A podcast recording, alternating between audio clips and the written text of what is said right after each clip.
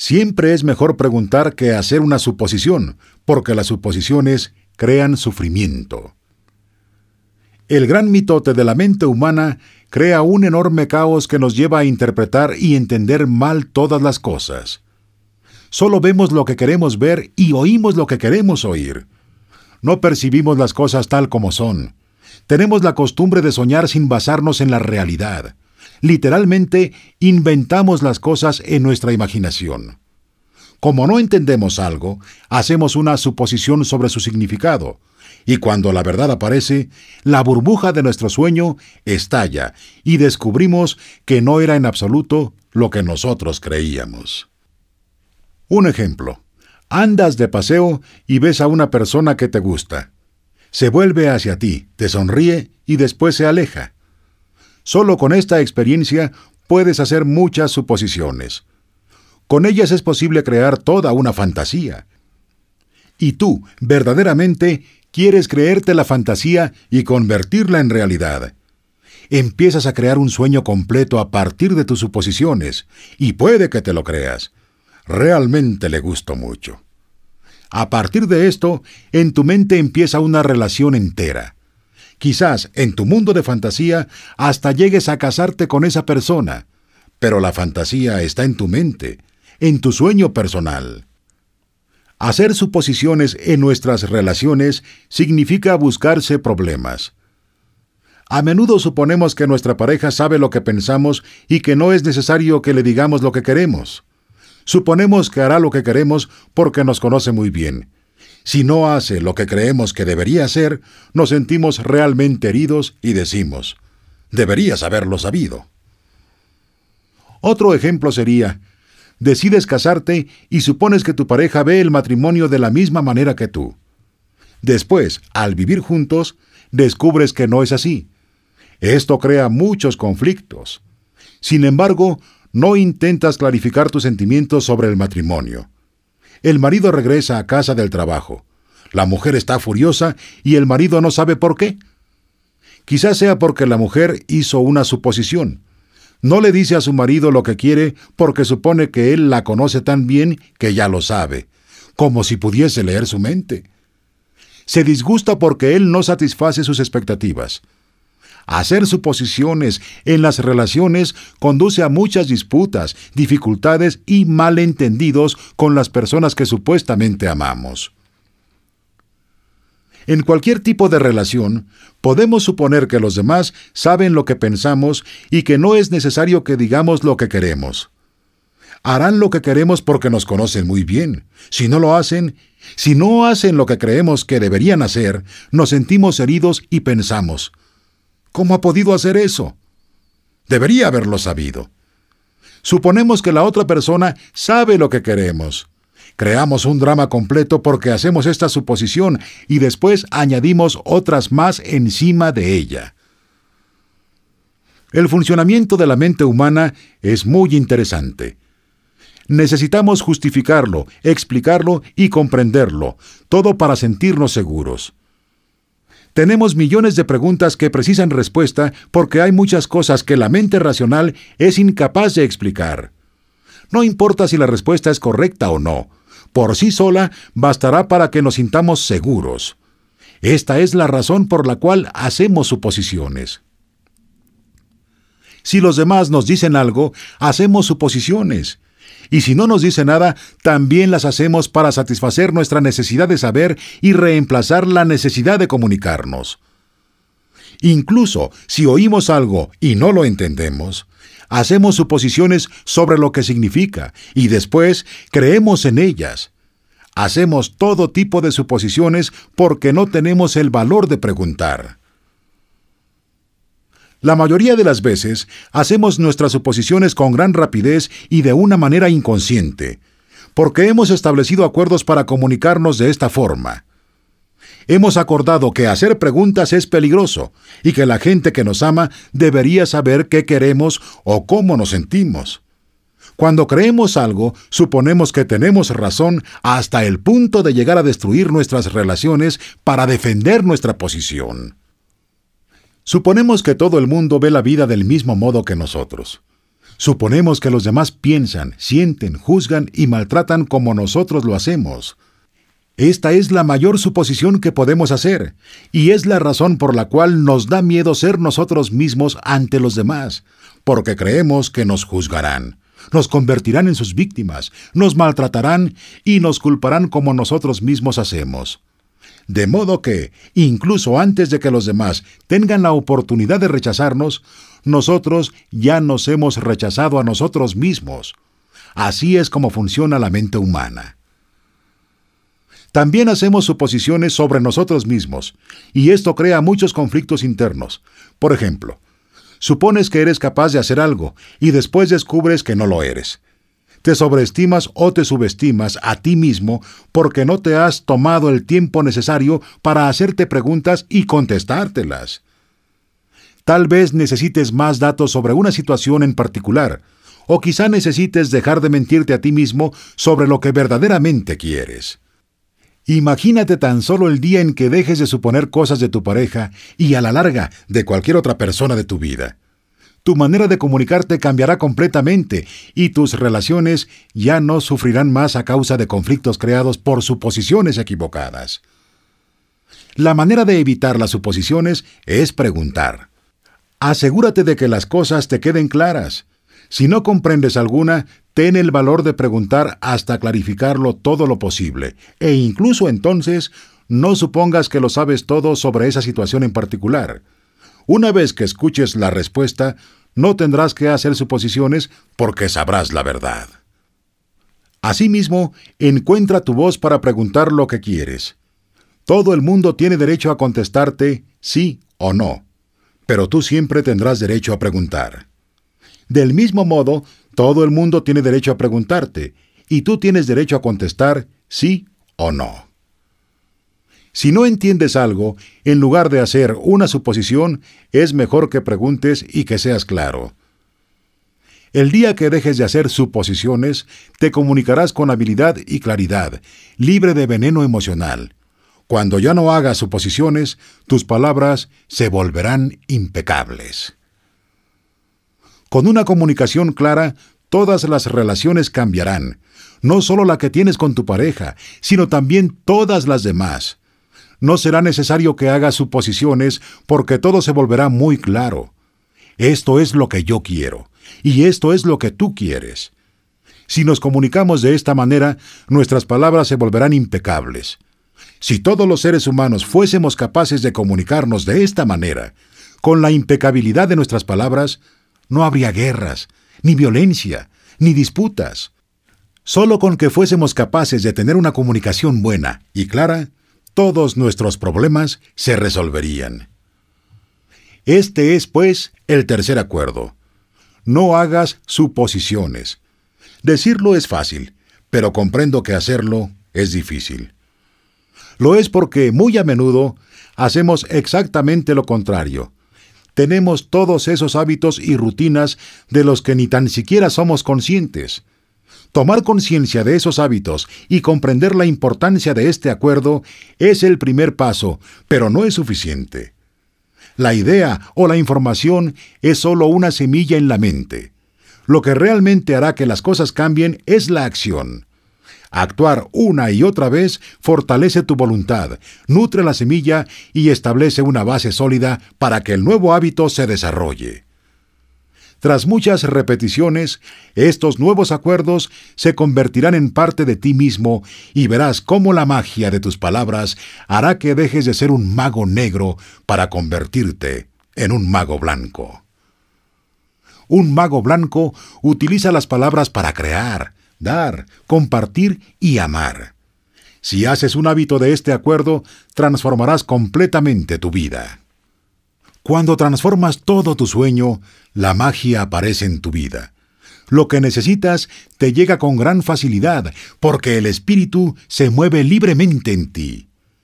Esta es la maestría del intento, del espíritu, del amor, de la gratitud y de la vida. Este es el objetivo del tolteca. Este es el camino hacia la libertad personal.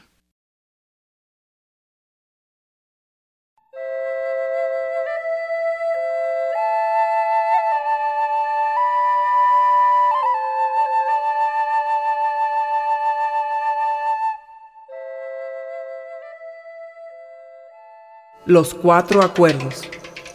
Guía práctica para la liberación personal. Espejo humeante. Hace tres mil años había un ser humano, igual que tú y que yo, que vivía cerca de una ciudad rodeada de montañas. Un día, mientras dormía en una cueva, soñó que veía su propio cuerpo durmiendo. Salió de la cueva a una noche de luna llena. El cielo estaba despejado y vio una infinidad de estrellas. Entonces, algo sucedió en su interior que transformó su vida para siempre. Se miró las manos, sintió su cuerpo y oyó su propia voz que decía, ¿Estoy hecho de luz?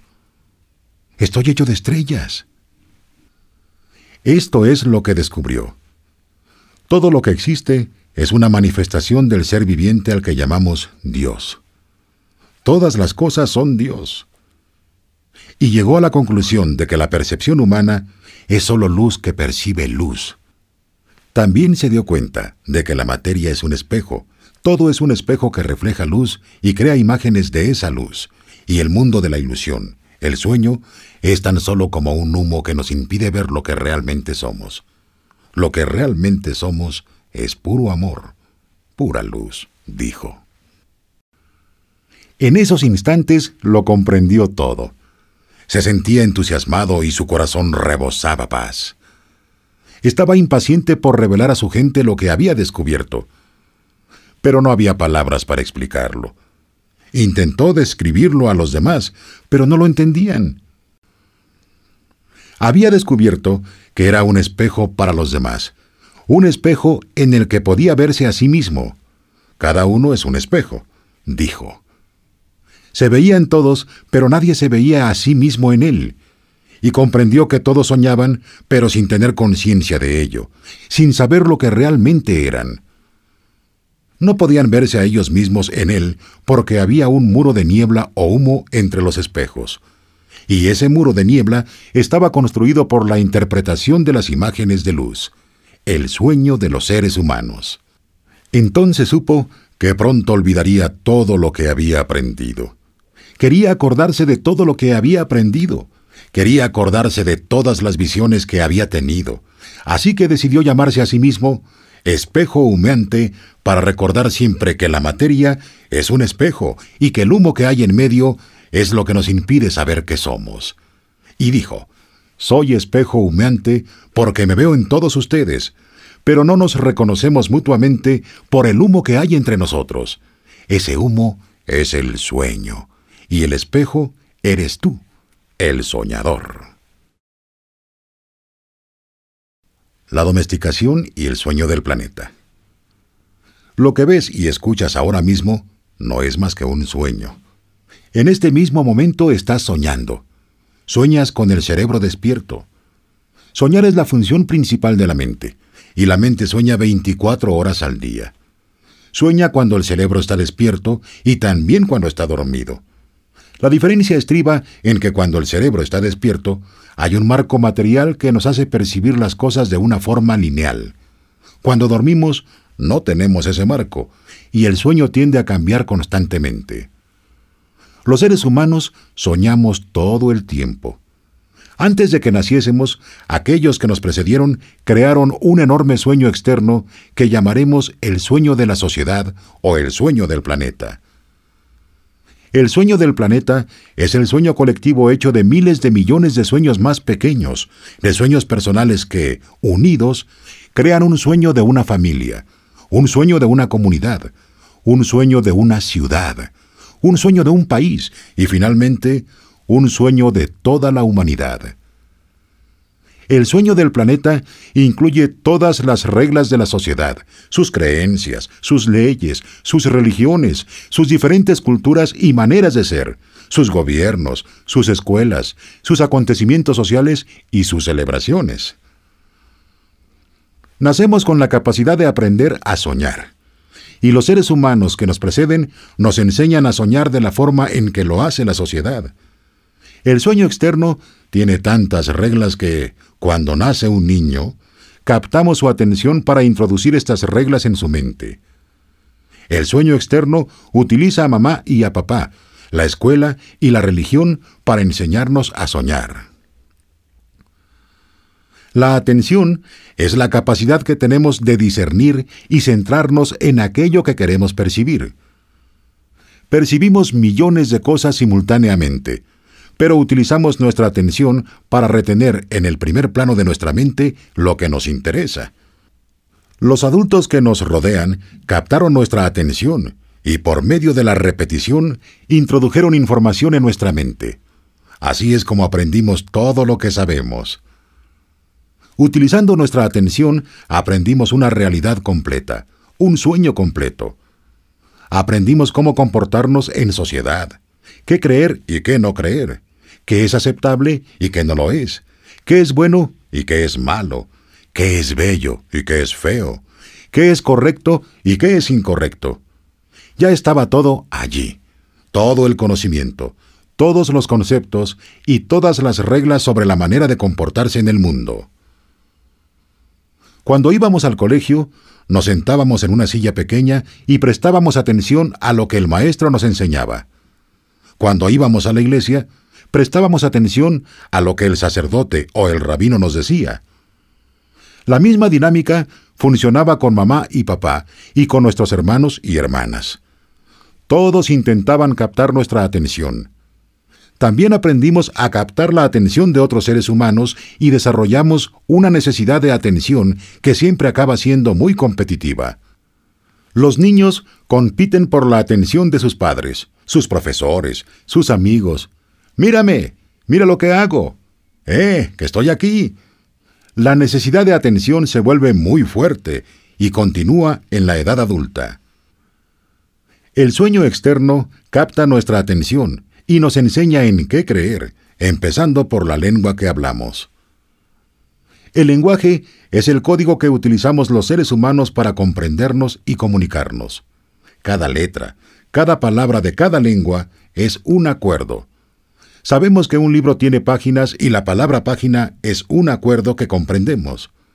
Una vez que entendemos el código, nuestra atención queda atrapada y la energía se transfiere de una persona a otra.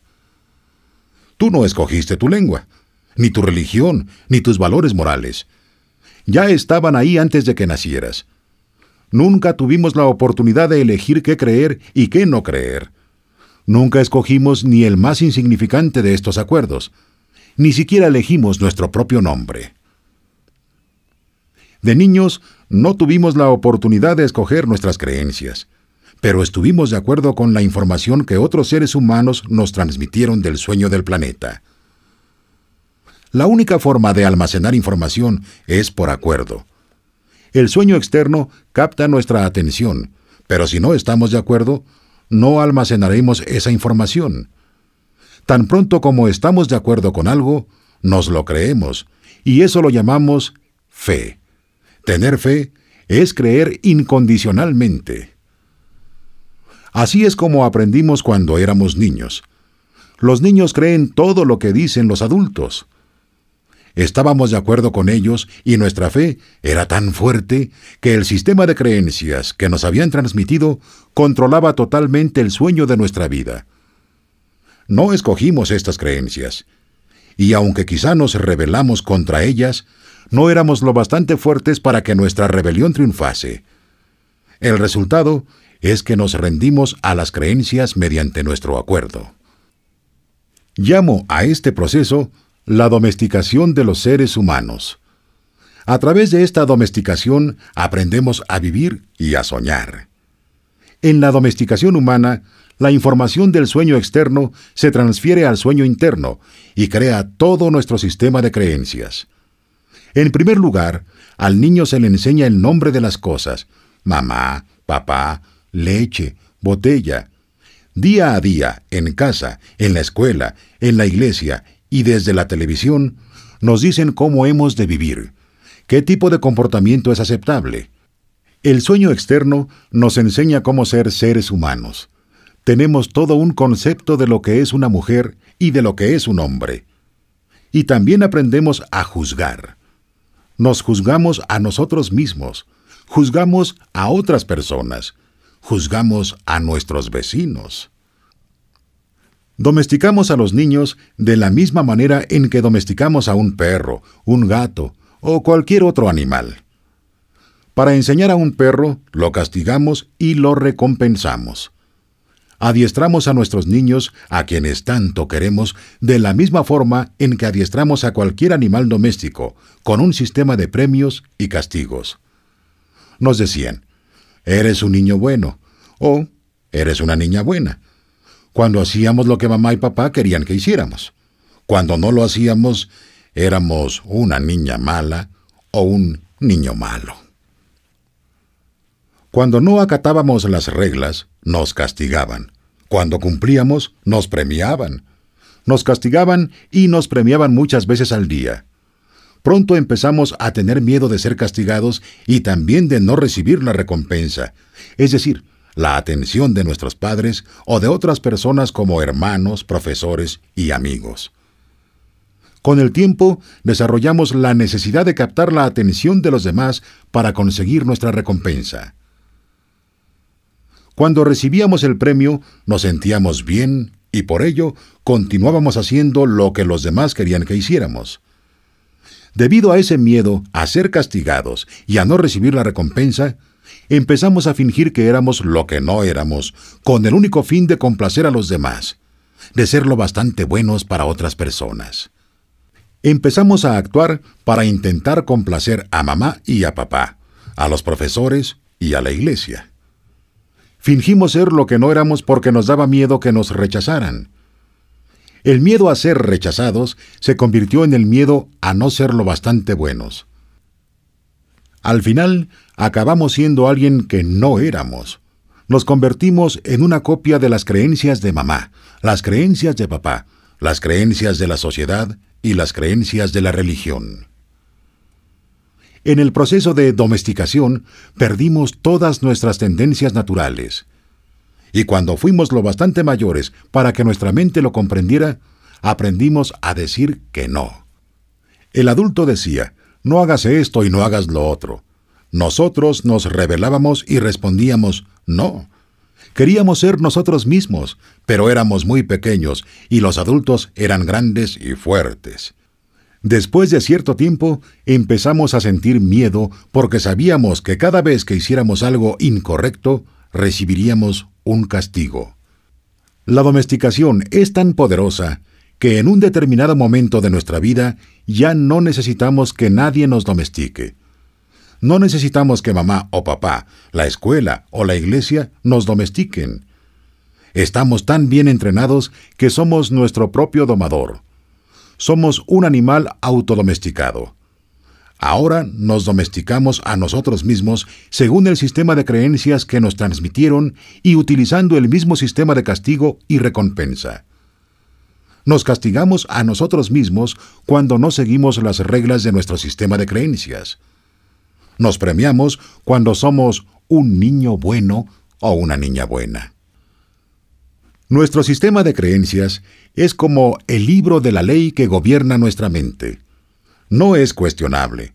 Cualquier cosa que esté en ese libro de la ley es nuestra verdad. Basamos todos nuestros juicios en él, aun cuando vayan en contra de nuestra propia naturaleza interior. Durante el proceso de domesticación, se programaron en nuestra mente incluso leyes morales como los diez mandamientos. Uno a uno, todos esos acuerdos forman el libro de la ley y dirigen nuestro sueño. Hay algo en nuestra mente que lo juzga todo y a todos, incluso el clima, el perro, el gato, todo. El juez interior utiliza lo que está en nuestro libro de la ley para juzgar todo lo que hacemos y dejamos de hacer, todo lo que pensamos y no pensamos, todo lo que sentimos y no sentimos. Cada vez que hacemos algo que va contra el libro de la ley, el juez dice que somos culpables, que necesitamos un castigo, que debemos sentirnos avergonzados. Esto ocurre muchas veces al día, día tras día, durante todos los años de nuestra vida. Hay otra parte en nosotros que recibe los juicios, y esa parte la llamamos la víctima. La víctima carga con la culpa, el reproche y la vergüenza. Es esa parte nuestra que dice, pobre de mí. El gran juez lo reconoce y dice, sí, no vales lo suficiente. Y todo esto se fundamenta en un sistema de creencias en el que jamás escogimos creer. Y el sistema es tan fuerte que incluso años después de haber entrado en contacto con nuevos conceptos y de intentar tomar nuestras propias decisiones, nos damos cuenta de que esas creencias todavía controlan nuestra vida. Cualquier cosa que vaya contra el libro de la ley hará que sintamos una extraña sensación en el plexo solar, una sensación que se llama miedo. Incumplir las reglas del libro de la ley abre nuestras heridas emocionales y reaccionamos creando veneno emocional. Dado que todo lo que está en el libro de la ley tiene que ser verdad, cualquier cosa que ponga en tela de juicio lo que creemos nos hace sentir inseguros. Aunque el libro de la ley esté equivocado, hace que nos sintamos inseguros.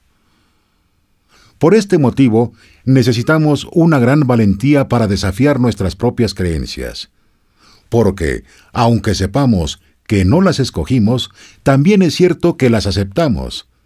El acuerdo es tan fuerte que incluso cuando sabemos que el concepto es erróneo, sentimos la culpa, el reproche y la vergüenza que aparecen cuando actuamos en contra de esas reglas. De la misma forma que el gobierno tiene un código de leyes que dirige el sueño de la sociedad, nuestro sistema de creencias es el libro de la ley que gobierna nuestro sueño personal. Todas estas leyes existen en nuestra mente, creemos en ellas, y nuestro juez interior lo basa todo en ellas. El juez decreta y la víctima sufre la culpa y el castigo. Pero, ¿quién dice que este sueño sea justo? La verdadera justicia consiste en pagar solo una vez por cada error. Lo que es verdaderamente injusto es pagar varias veces por el mismo error. ¿Cuántas veces pagamos por un mismo error? La respuesta es miles de veces. El ser humano es el único animal sobre la Tierra que paga miles de veces por el mismo error. Los demás animales pagan solo una vez por cada error. Pero nosotros no. Tenemos una gran memoria. Cometemos una equivocación, nos juzgamos a nosotros mismos, nos declaramos culpables y nos castigamos. Si fuese una cuestión de justicia, con eso bastaría. No necesitamos repetirlo. Pero cada vez que lo recordamos, nos juzgamos de nuevo, volvemos a considerarnos culpables y nos volvemos a castigar una y otra vez y otra y otra más. Si estamos casados, también nuestra mujer o nuestro marido nos recuerda el error, y así volvemos a juzgarnos de nuevo. Nos castigamos otra vez y nos volvemos a sentir culpables. ¿Acaso es esto justo? ¿Cuántas veces hacemos que nuestra pareja, nuestros hijos o nuestros padres paguen por el mismo error? Cada vez que recordamos el error, los culpamos de nuevo y les enviamos todo el veneno emocional que sentimos frente a la injusticia. Hacemos que vuelvan a pagar por ello. ¿Eso es justicia? El juez de la mente está equivocado porque el sistema de creencias, el libro de la ley, es erróneo. Todo el sueño se fundamenta en una ley falsa, el 95% de las creencias que hemos almacenado en nuestra mente no son más que mentiras, y si sufrimos es porque creemos en todas ellas. En el sueño del planeta, a los seres humanos les resulta normal sufrir, vivir con miedo y crear dramas emocionales. El sueño externo no es un sueño placentero, es un sueño lleno de violencia, de miedo, de guerra, de injusticia. El sueño personal de los seres humanos varía, pero en conjunto es una pesadilla. Si observamos la sociedad humana, comprobamos que es un lugar en el que resulta muy difícil vivir, porque está gobernado por el miedo. En el mundo entero vemos sufrimiento, cólera, venganza, adicciones, violencia en las calles y una tremenda injusticia. Esto existe en diferentes niveles en los distintos países del mundo, pero el miedo controla el sueño externo.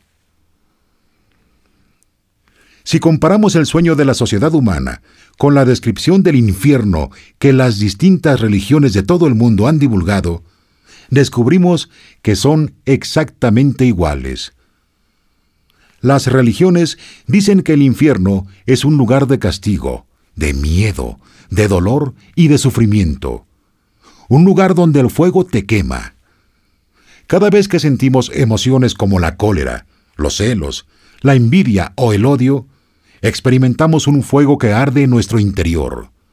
Vivimos en el sueño del infierno. Si consideramos que el infierno es un estado de ánimo, entonces nos rodea por todas partes. Tal vez otras personas nos adviertan que si no hacemos lo que ellas dicen que deberíamos hacer, iremos al infierno. Pero ya estamos en el infierno. Incluso la gente que nos dice eso también lo está.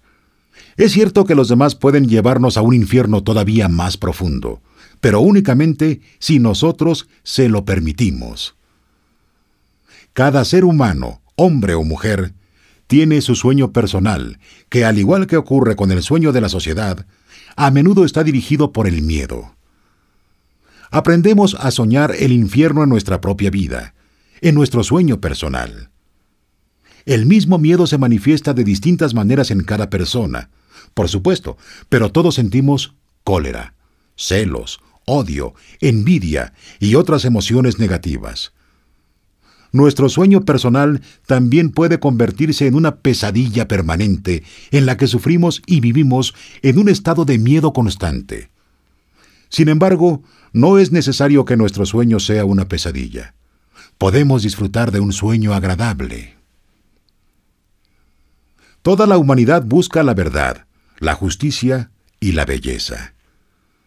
Estamos inmersos en una búsqueda eterna de la verdad porque solo creemos en las mentiras que hemos almacenado en nuestra mente. Buscamos la justicia porque ésta no existe en el sistema de creencias que tenemos. Buscamos la belleza porque por muy bella que sea una persona, no creemos que lo sea. Seguimos buscando y buscando cuando todo está ya en nosotros. No hay ninguna verdad que encontrar.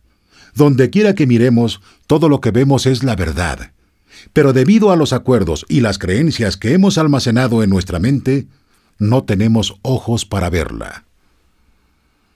No vemos la verdad porque estamos ciegos. Lo que nos ciega son todas esas falsas creencias que tenemos en la mente. Necesitamos sentir que tenemos razón y que los demás están equivocados. Confiamos en lo que creemos y nuestras creencias nos invitan a sufrir. Es como si viviésemos en medio de una bruma que nos impide ver más allá de nuestras propias narices. Vivimos en una bruma que ni tan siquiera es real, es un sueño. Nuestro sueño personal de la vida, lo que creemos, todos los conceptos que tenemos sobre lo que somos, todos los acuerdos a los que hemos llegado con los demás, con nosotros mismos e incluso con Dios. Toda nuestra mente es una bruma que los toltecas llamaron mitote. Nuestra mente es un sueño en el que miles de personas hablan a la vez y nadie comprende a nadie. Esta es la condición de la mente humana, un gran mitote. Y así es imposible ver lo que realmente somos. En la India lo llaman Maya, que significa ilusión. Es nuestro concepto de yo soy. Todo lo que creemos sobre nosotros mismos y el mundo, todos los conceptos y programas que tenemos en la mente, todo eso es el mitote. Nos resulta imposible ver quiénes somos verdaderamente.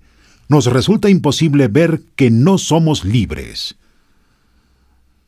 Esta es la razón por la cual los seres humanos nos resistimos a la vida.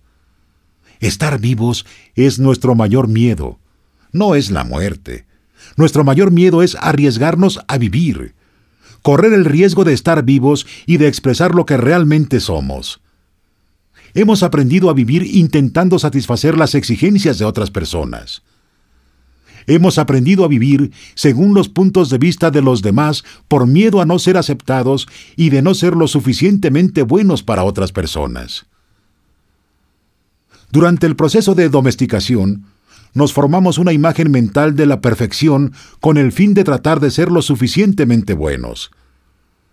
Creamos una imagen de cómo deberíamos ser para que los demás nos aceptaran. Intentamos complacer especialmente a las personas que nos aman, como papá y mamá, nuestros hermanos y hermanas mayores, los sacerdotes y los profesores. Al tratar de ser lo suficientemente buenos para ellos, creamos una imagen de perfección, pero no encajamos en ella. Creamos esa imagen, pero no es una imagen real. Bajo ese punto de vista, nunca seremos perfectos. Nunca. Como no somos perfectos, nos rechazamos a nosotros mismos, el grado de rechazo depende de lo efectivos que hayan sido los adultos para romper nuestra integridad. Tras la domesticación, ya no se trata de que seamos lo suficientemente buenos para los demás. No somos lo bastante buenos para nosotros mismos porque no encajamos en nuestra propia imagen de perfección. Nos resulta imposible perdonarnos por no ser lo que desearíamos ser, o mejor dicho, por no ser quien creemos que deberíamos ser, de modo que nos sentimos falsos, frustrados y deshonestos. Intentamos ocultarnos y fingimos ser lo que no somos. El resultado es un sentimiento de falta de autenticidad, una necesidad de utilizar máscaras sociales para evitar que los demás se den cuenta. Nos da mucho miedo que alguien descubra que no somos lo que pretendemos ser. También juzgamos a los demás según nuestra propia imagen de la perfección y, naturalmente, no alcanzan nuestras expectativas. Nos deshonramos a nosotros mismos solo para complacer a otras personas. Incluso llegamos a dañar nuestro cuerpo para que los demás nos acepten. Vemos adolescentes que se drogan con el único fin de no ser rechazados por otros adolescentes no son conscientes de que el problema estriba en que no se aceptan a sí mismos. Se rechazan porque no son lo que pretenden ser. Desean ser de una manera determinada, pero no lo son, y eso hace que se sientan culpables y avergonzados. Los seres humanos nos castigamos a nosotros mismos sin cesar por no ser como creemos que deberíamos ser nos maltratamos a nosotros mismos y utilizamos a otras personas para que nos maltraten.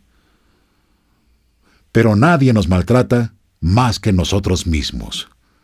El juez, la víctima y el sistema de creencias son los que nos llevan a hacerlo.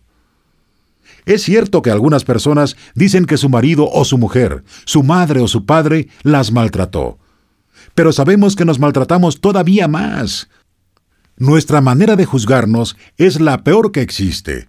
Si cometemos un error delante de los demás, intentamos negarlo y taparlo. Pero tan pronto como estamos solos, el juez se vuelve tan tenaz y el reproche es tan fuerte que nos sentimos realmente estúpidos, inútiles o indignos. Nadie en toda tu vida te ha maltratado más que tú mismo.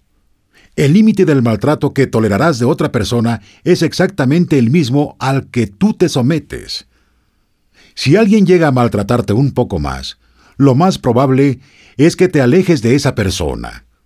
Sin embargo, si alguien te maltrata un poco menos de lo que sueles maltratarte tú, seguramente continuarás con esa relación y la tolerarás siempre. Si te castigas de forma exagerada, es posible que incluso llegues a tolerar a alguien que te agrede físicamente, te humilla y te trata como si fueras basura. ¿Por qué? Porque de acuerdo con tu sistema de creencias dices, me lo merezco. Esta persona me hace un favor al estar conmigo. No soy digno de amor ni de respeto. No soy suficientemente bueno. Necesitamos que los demás nos acepten y nos amen, pero nos resulta imposible aceptarnos y amarnos a nosotros mismos. Cuanta más autoestima tenemos, menos nos maltratamos. El abuso de uno mismo nace del autorrechazo, y este de la imagen que tenemos de lo que significa ser perfecto y de la imposibilidad de alcanzar ese ideal. Nuestra imagen de perfección es la razón por la cual nos rechazamos. Es el motivo por el cual no nos aceptamos a nosotros mismos tal como somos y no aceptamos a los demás tal como son. El preludio de un nuevo sueño. Has establecido millares de acuerdos contigo mismo, con otras personas, con el sueño que es tu vida, con Dios, con la sociedad, con tus padres, con tu pareja, con tus hijos. Pero los acuerdos más importantes son los que has hecho contigo mismo.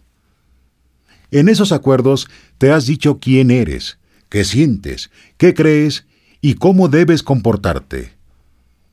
El resultado es lo que llamas tu personalidad.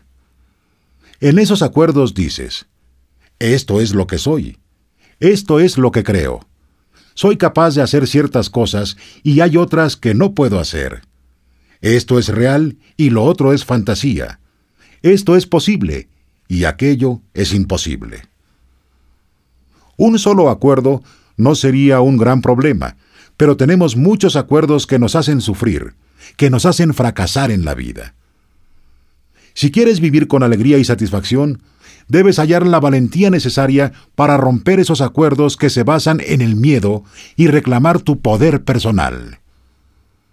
Los acuerdos que surgen del miedo requieren un gran gasto de energía, pero los que surgen del amor nos ayudan a conservar nuestra energía e incluso a aumentarla. Todos nacemos con una determinada cantidad de poder personal que se renueva cada día con el descanso. Desgraciadamente, gastamos todo nuestro poder personal primero en crear esos acuerdos y después en mantenerlos. Los acuerdos a los que hemos llegado consumen nuestro poder personal y el resultado es que nos sentimos impotentes. Solo nos queda el poder justo para sobrevivir cada día, porque utilizamos la mayor parte de él en mantener los acuerdos que nos atrapan en el sueño del planeta. ¿Cómo podemos cambiar todo el sueño de nuestra vida, cuando ni siquiera tenemos poder para cambiar hasta el acuerdo más insignificante? Si somos capaces de reconocer que nuestra vida está gobernada por nuestros acuerdos, y el sueño de nuestra vida no nos gusta, necesitamos cambiar los acuerdos. Cuando finalmente estemos dispuestos a cambiarlos, habrá cuatro acuerdos muy poderosos que nos ayudarán a romper aquellos otros que surgen del miedo y agotan nuestra energía. Cada vez que rompes un acuerdo, todo el poder que utilizaste para crearlo vuelve a ti. Si los adoptas, estos cuatro acuerdos crearán el poder personal necesario para que cambies todo tu antiguo sistema de acuerdos. Necesitas una gran voluntad para adoptar los cuatro acuerdos, pero si eres capaz de empezar a vivir con ellos, tu vida se transformará de una manera asombrosa. Verás cómo el drama del infierno desaparece delante de tus mismos ojos. En lugar de vivir en el sueño del infierno, crearás un nuevo sueño, tu sueño personal del cielo. El primer acuerdo. Sé impecable con tus palabras. El primer acuerdo es el más importante y también el más difícil de cumplir es tan importante que solo con él ya serás capaz de alcanzar el nivel de existencia que yo denomino el cielo en la tierra. El primer acuerdo consiste en ser impecable con tus palabras. Parece muy simple, pero es sumamente poderoso. ¿Por qué tus palabras?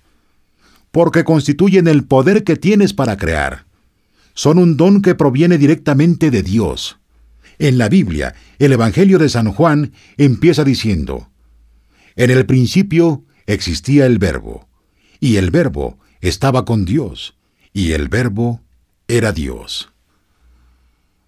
Mediante las palabras expresas tu poder creativo, lo revelas todo. Independientemente de la lengua que hables, tu intención se pone de manifiesto a través de las palabras. lo que sueñas, lo que sientes y lo que realmente eres, lo muestras por medio de las palabras. No son solo sonidos o símbolos escritos, son una fuerza. Constituyen el poder que tienes para expresar y comunicar, para pensar y, en consecuencia, para crear los acontecimientos de tu vida. Puedes hablar. ¿Qué otro animal del planeta puede hacerlo? Las palabras son la herramienta más poderosa que tienes como ser humano, el instrumento de la magia. Pero son como una espada de doble filo. Pueden crear el sueño más bello o destruir todo lo que te rodea. Uno de los filos es el uso erróneo de las palabras que crean un infierno en tu vida. El otro es la impecabilidad de las palabras, que solo engendra belleza, amor y el cielo en la tierra. Según cómo las utilices, las palabras te liberarán o te esclavizarán aún más de lo que imaginas. Toda la magia que posees se basa en tus palabras. Son pura magia, y si las utilizas mal, se convierten en magia negra. Esta magia es tan poderosa que una sola palabra puede cambiar una vida o destruir a millones de personas. Hace años, en Alemania, mediante el uso de las palabras, un hombre manipuló a un país entero de gente muy inteligente. Los llevó a una guerra mundial solo con el poder de sus palabras. Convenció a otros para que cometieran los más atroces actos de violencia. Activó el miedo de la gente y de pronto, como una gran explosión, empezaron las matanzas y el mundo estalló en guerra. En todo el planeta los seres humanos han destruido a otros seres humanos porque tenían miedo. Las palabras de Hitler, que se basaban en creencias y acuerdos generados por el miedo, serán recordadas durante siglos. La mente humana es como un campo fértil en el que continuamente se están plantando semillas. Las semillas son opiniones, ideas y conceptos. Tú plantas una semilla, un pensamiento, y éste crece. Las palabras son como semillas, y la mente humana es muy fértil. El único problema es que con demasiada frecuencia es fértil para las semillas del miedo. Todas las mentes humanas son fértiles, pero solo para la clase de semilla para la que están preparadas.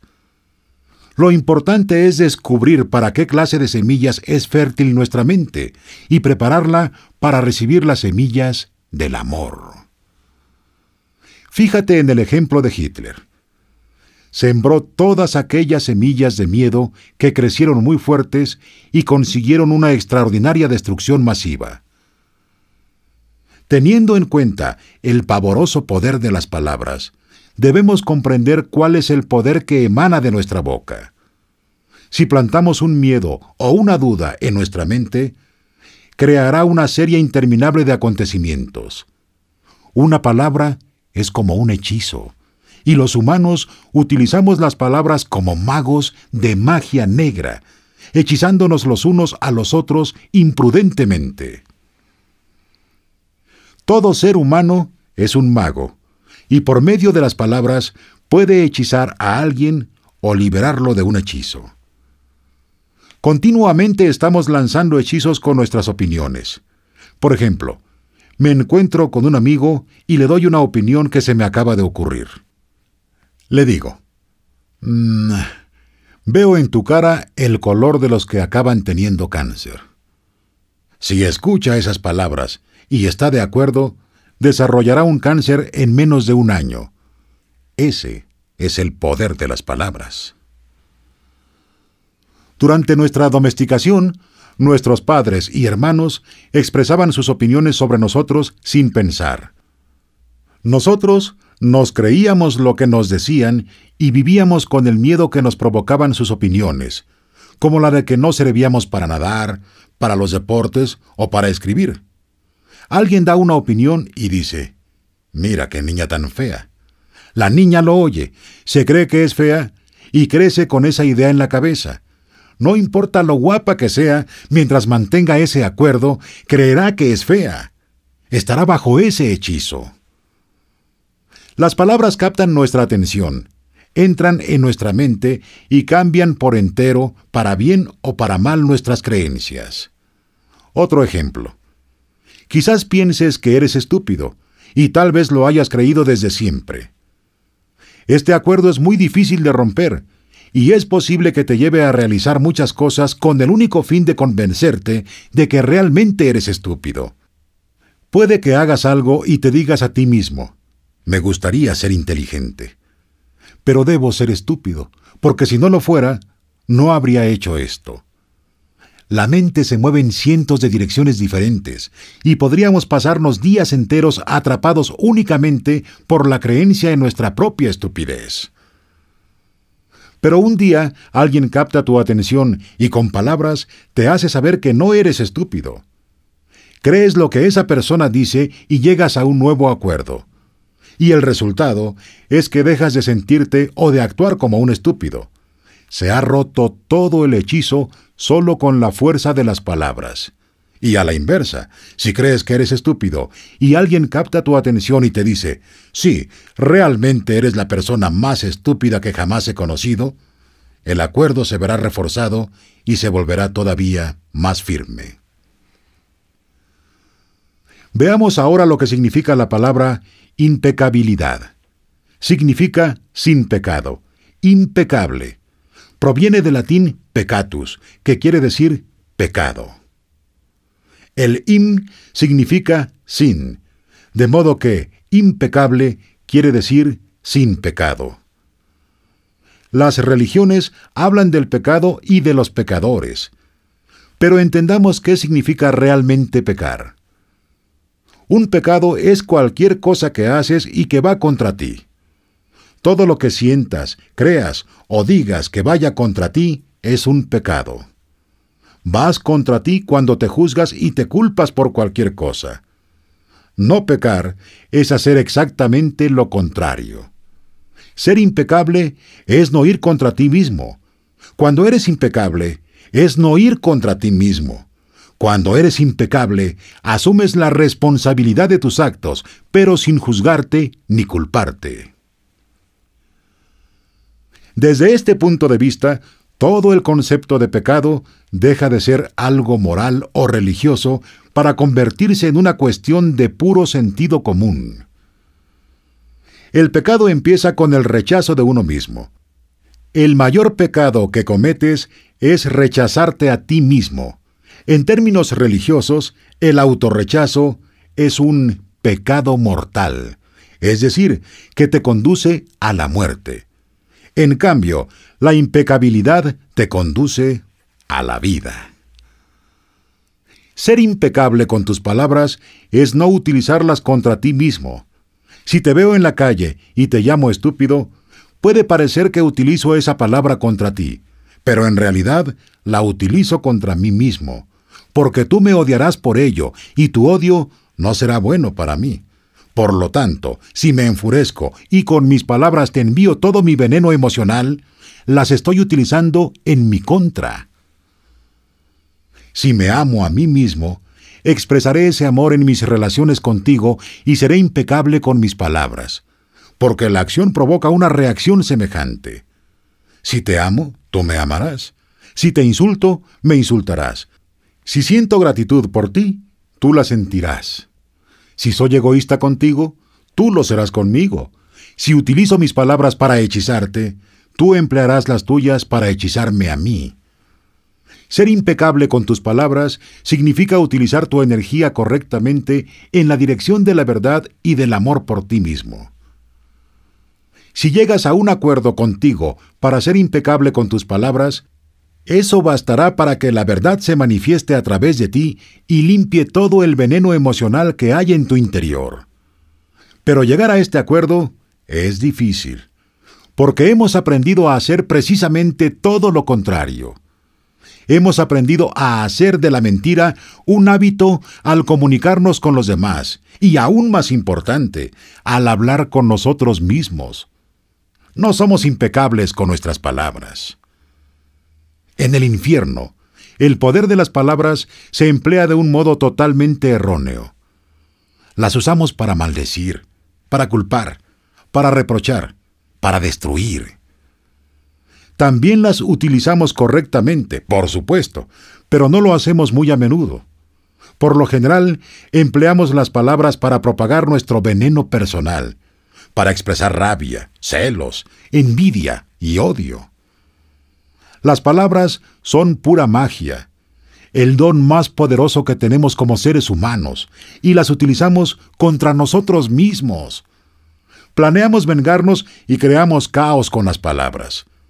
Las usamos para fomentar el odio entre las distintas razas, entre diferentes personas, entre las familias, entre las naciones. Hacemos un mal uso de las palabras con gran frecuencia, y así es como creamos y perpetuamos el sueño del infierno. Con el uso erróneo de las palabras, nos perjudicamos los unos a los otros y nos mantenemos mutuamente en un estado de miedo y duda. Dado que las palabras son la magia que poseemos los seres humanos y su uso equivocado es magia negra, utilizamos la magia negra constantemente sin tener la menor idea de ello. Por ejemplo, había una vez una mujer inteligente y de gran corazón. Esta mujer tenía una hija a la que adoraba. Una noche llegó a casa después de un duro día de trabajo, muy cansada, tensa y con un terrible dolor de cabeza. Quería paz y tranquilidad, pero su hija saltaba y cantaba alegremente. No era consciente de cómo se sentía su madre. Estaba en su propio mundo, en su propio sueño. Se sentía de maravilla y saltaba y cantaba cada vez más fuerte, expresando su alegría y su amor. Cantaba tan fuerte que el dolor de cabeza de su madre aún empeoró más hasta que en un momento determinado la madre perdió el control. Miró muy enfadada a su preciosa hija y le dijo, Cállate. Tienes una voz horrible. ¿Es que no puedes estar callada?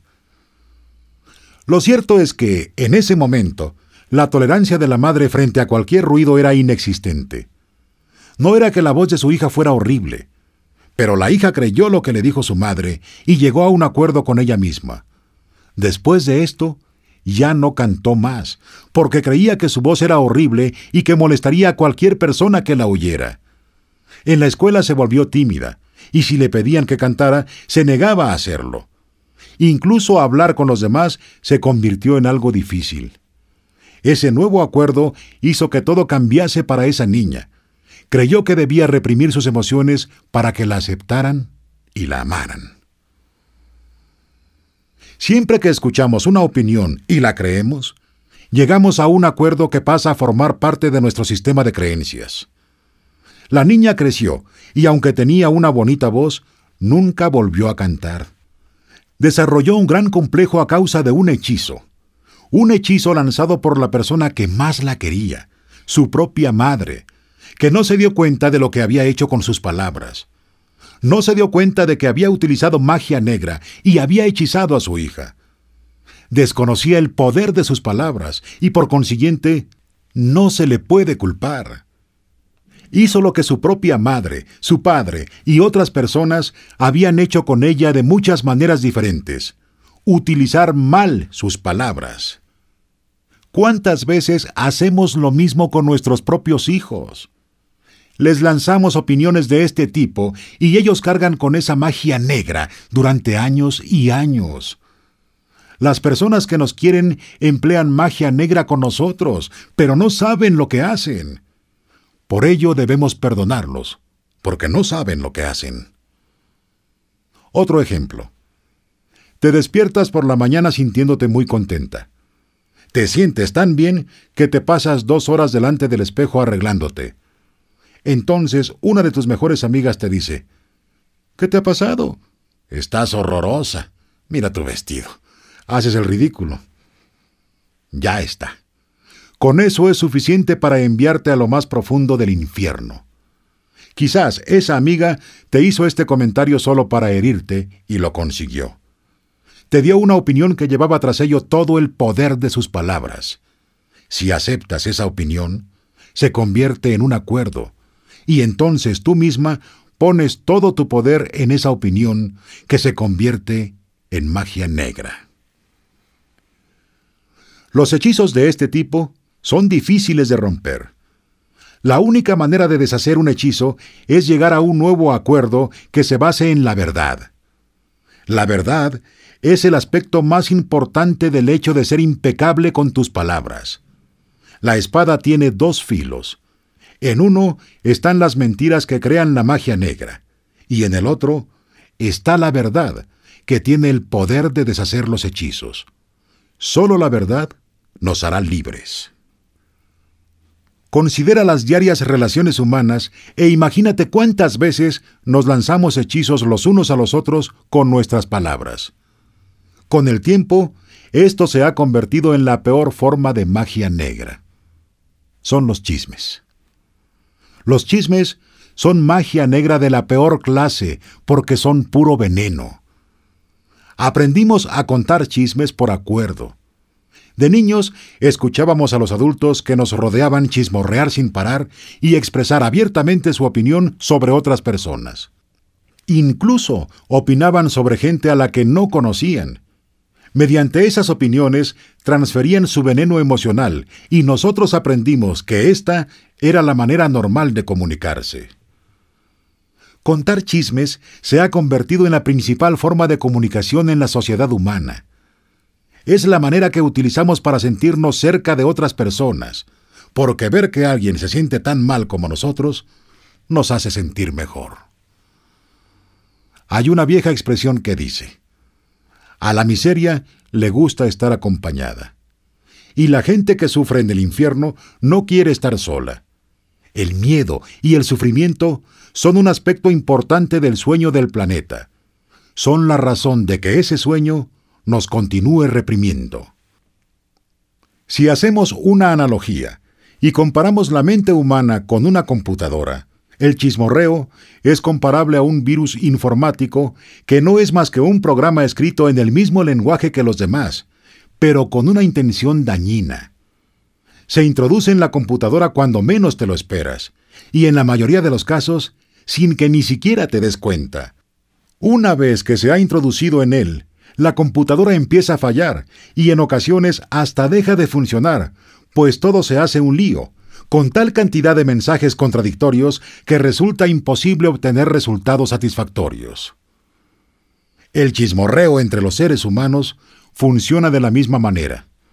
Por ejemplo, empiezas un curso con un nuevo profesor. Es algo que esperabas desde hace mucho tiempo. El primer día te encuentras con alguien que anteriormente asistió a ese curso y te dice, ese profesor es tonto y pedante. No tiene ni idea y además es un pervertido, de modo que ve con cuidado. Las palabras de esa persona y las emociones que te transmitió cuando te hizo este comentario se te quedan inmediatamente grabadas. Sin embargo, no eres consciente de qué motivos tenía para hacértelo. Quizás estaba enfadada porque la reprobaron o simplemente hacía suposiciones fundamentadas en el miedo y los prejuicios. Pero dado que has aprendido a ingerir información como un niño, parte de ti cree el chisme. Y en la clase, mientras el profesor habla, sientes que el veneno aparece en tu interior y te resulta imposible comprender que lo ves a través de los ojos de la persona que te fue con el chisme. Entonces, empiezas a hablar de ello con los otros integrantes del curso hasta que acaban por ver al profesor del mismo modo, como un tonto y pervertido. Realmente no soportas estar ahí y pronto decides dejar de ir. Culpas al profesor, pero el culpable es el chisme.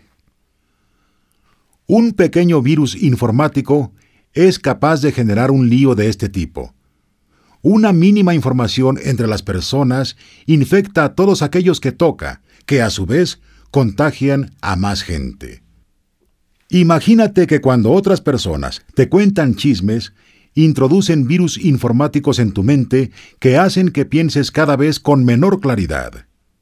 Después, imagina que en un esfuerzo por aclarar tu propia confusión y para aliviarte del veneno, tú también chismorreas y contagias estos virus a otras personas. Ahora, imagínate que esta pauta prosigue en una cadena interminable entre todos los seres humanos de la Tierra. El resultado es un mundo lleno de personas que solo pueden obtener información a través de circuitos que están obstruidos por un virus venenoso y contagioso. Una vez más, este virus es lo que los toltecas denominaron mitote, el caos de miles de voces distintas que intentan hablar al mismo tiempo en la mente. Aún peores son los magos negros o piratas informáticos, que extienden el virus intencionalmente. Recuerda alguna ocasión en la que tú mismo, o alguien que conozcas, estaba furioso contra otra persona y deseaba vengarse de ella. Para hacerlo, le dijo algo con la intención de esparcir el veneno y conseguir que se sintiera mal consigo misma. De niños actuamos de este modo casi sin darnos cuenta. Pero a medida que vamos creciendo, nuestros esfuerzos por desprestigiar a la gente son mucho más calculados. Entonces nos mentimos a nosotros mismos y nos decimos que la persona en cuestión recibió un justo castigo por su maldad. Cuando contemplamos el mundo a través de un virus informático, resulta fácil justificar incluso el comportamiento más cruel no somos conscientes de que el mal uso de nuestras palabras nos hace caer más profundamente en el infierno. Durante años, las palabras de los demás nos han transmitido chismes y nos han lanzado hechizos. Pero lo mismo ha hecho la manera en que utilizamos las palabras con nosotros mismos. Nos hablamos constantemente y la mayor parte del tiempo decimos cosas como estoy gordo, soy feo, me hago viejo. Me estoy quedando calvo. Soy estúpido. Nunca entiendo nada. Nunca seré lo suficientemente bueno. Nunca seré perfecto. ¿Ves de qué modo utilizamos las palabras contra nosotros mismos? Es necesario que empecemos a comprender lo que son las palabras y lo que hacen. Si entiendes el primer acuerdo, sé impecable con tus palabras verás cuántos cambios ocurren en tu vida. En primer lugar, cambios en tu manera de tratarte y en tu forma de tratar a otras personas, especialmente aquellas a las que más quieres. Piensa en las innumerables veces que has explicado chismes sobre el ser que más amas para conseguir que otras personas apoyen tu punto de vista. ¿Cuántas veces has captado la atención de otras personas y has esparcido veneno sobre un ser amado para hacer que tu opinión pareciera correcta? Tu opinión no es más que tu punto de vista, y no tiene por qué ser necesariamente la verdad.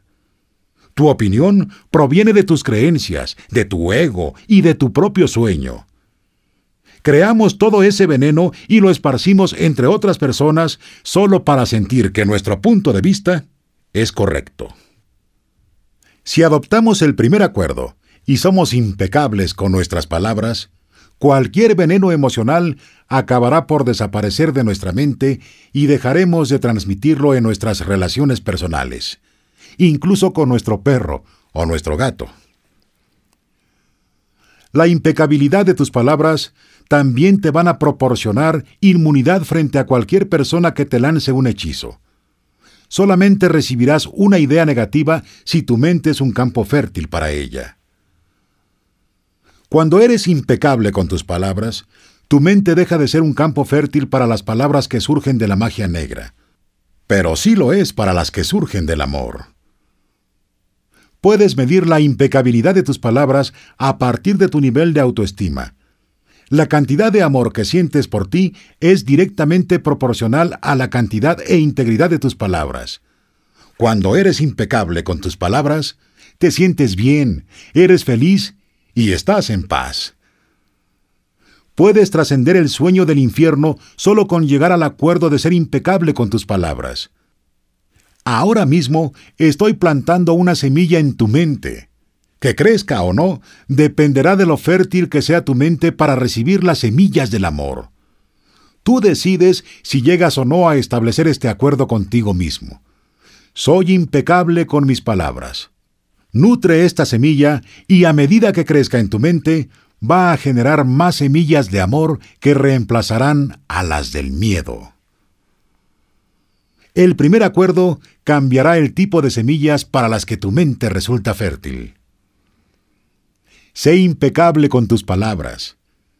Este es el primer acuerdo al que debes llegar si quieres ser libre, ser feliz y trascender el nivel de existencia del infierno.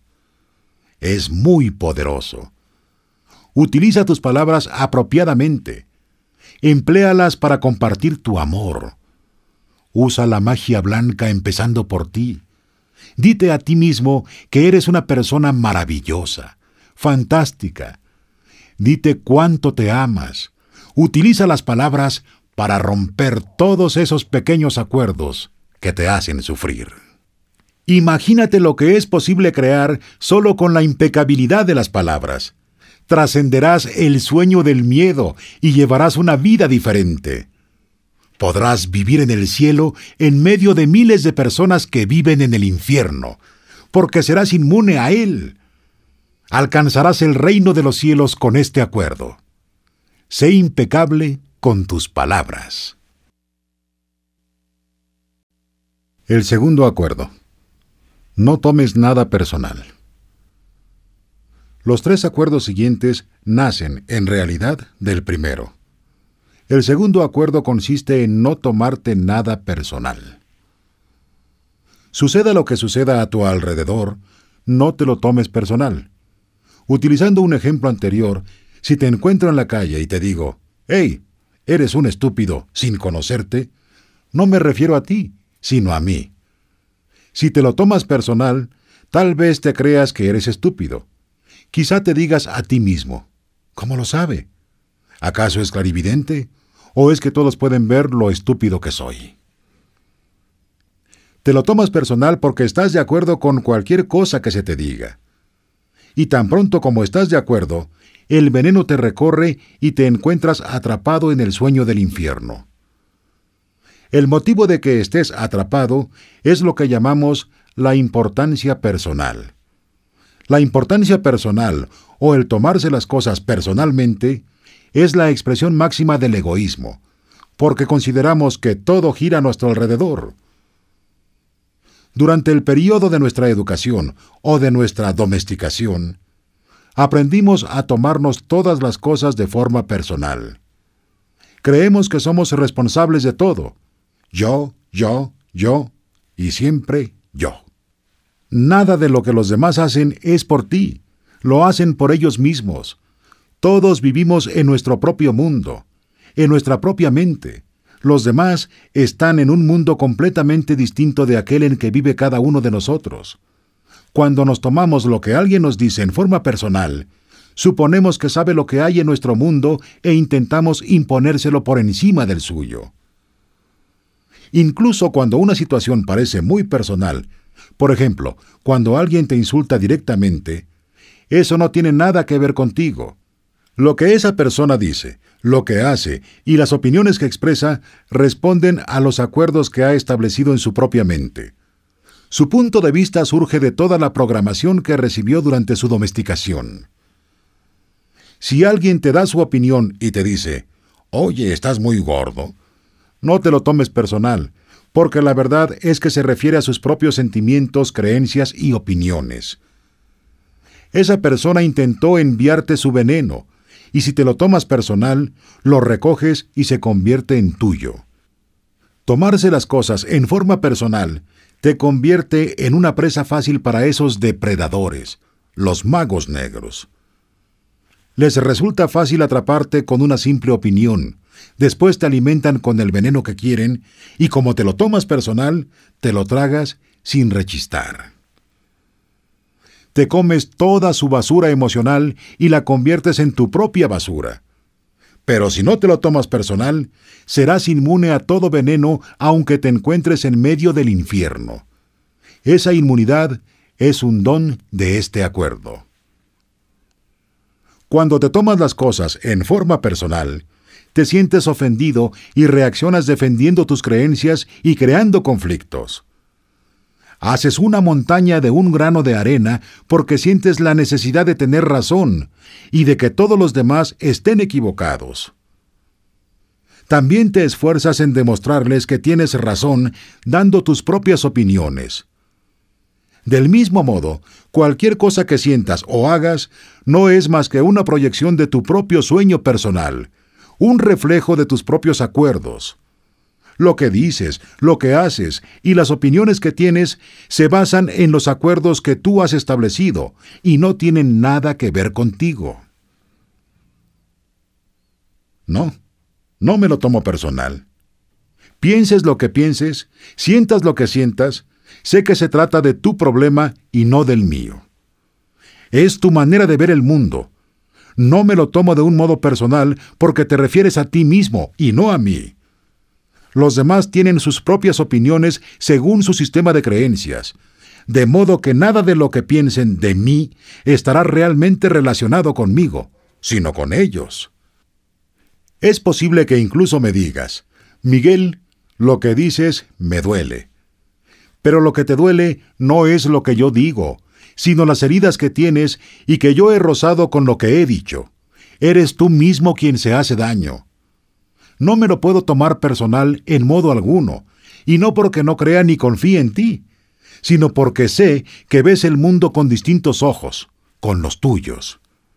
Creas una película entera en tu mente, y en ella tú eres el director, el productor y el protagonista.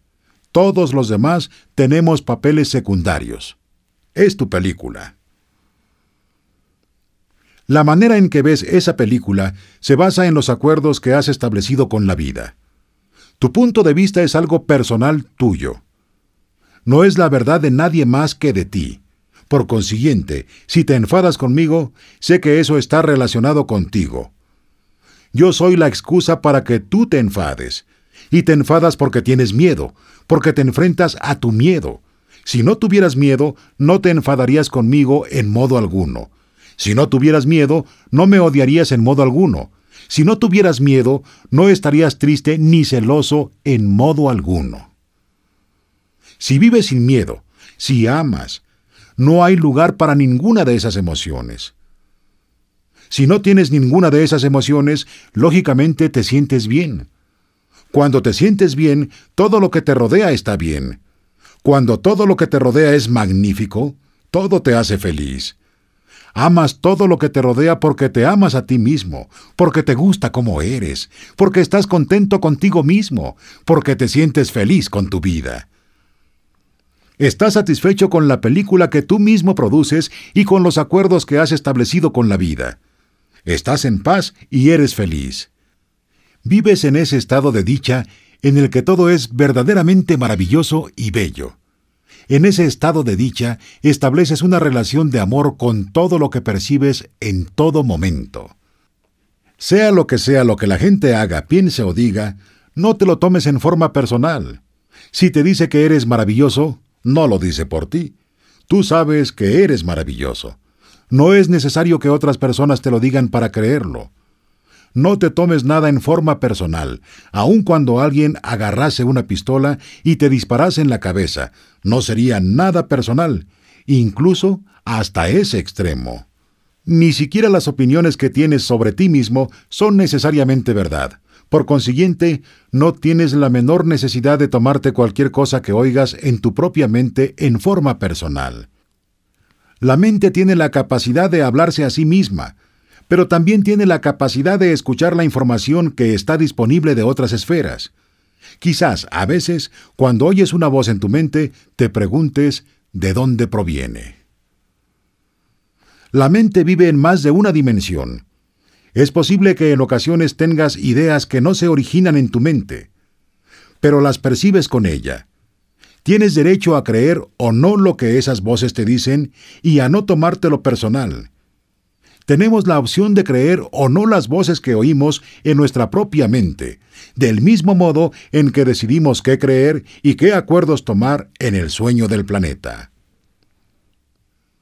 La mente también es capaz de hablarse y escucharse a sí misma. Tu mente está dividida, igual que lo está tu cuerpo. Del mismo modo en que puedes estrechar con una mano tu otra mano y sentirla, la mente puede hablar consigo misma una parte de tu mente habla y otra escucha. Cuando muchas partes de tu mente hablan todas al mismo tiempo, se origina un gran problema. A esto lo llamamos mitote. Todos los acuerdos que hemos establecido, la programación de la mente, no son necesariamente compatibles entre sí. Cada acuerdo es como un ser vivo independiente, tiene su propia personalidad y su propia voz.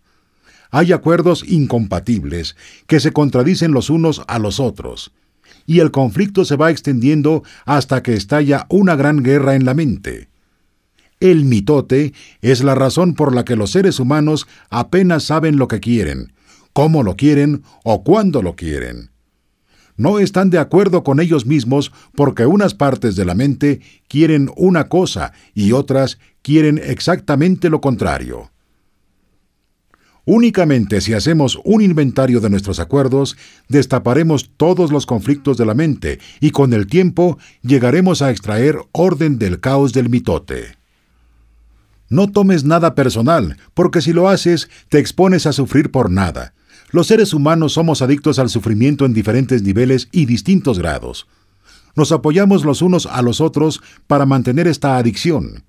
Hemos acordado ayudarnos mutuamente a sufrir. Si tienes la necesidad de que te maltraten, será fácil que los demás lo hagan. Del mismo modo, si estás con personas que necesitan sufrir, algo en ti hará que las maltrates. Es como si llevasen un cartel en la espalda que dijera, patéame por favor. Piden una justificación para su sufrimiento. Su adicción al sufrimiento no es más que un acuerdo que refuerzan a diario. Vayas donde vayas, encontrarás a gente que te mentirá, pero a medida que tu conciencia se expanda, descubrirás que tú también te mientes a ti mismo. No esperes que los demás te digan la verdad, porque ellos también se mienten a sí mismos. Tienes que confiar en ti y decidir si crees o no lo que alguien te dice. Cuando realmente vemos a los demás tal como son, sin tomarnos lo personal, lo que hagan o digan no nos dañará.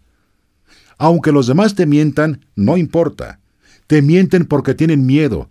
Tienen miedo de que descubras que no son perfectos. Quitarse la máscara social resulta doloroso. Si los demás dicen una cosa, pero hacen otra, y tú no prestas atención a sus actos, te mientes a ti mismo. Pero si eres veraz contigo mismo, te ahorrarás mucho dolor emocional. Decirte la verdad quizá resulte doloroso, pero no necesitas aferrarte al dolor. La curación está en camino. Que las cosas te vayan mejor es solo cuestión de tiempo. Si alguien no te trata con amor ni respeto, que se aleje de ti es un regalo. Si esa persona no se va, lo más probable es que soportes muchos años de sufrimiento con ella. Que se marche quizá resulte doloroso durante un tiempo, pero finalmente tu corazón sanará. Entonces elegirás lo que de verdad quieres, descubrirás que para elegir correctamente, más que confiar en los demás, es necesario que confíes en ti mismo. Cuando no tomarte nada personal se convierta en un hábito firme y sólido, te vas a evitar muchos disgustos en la vida.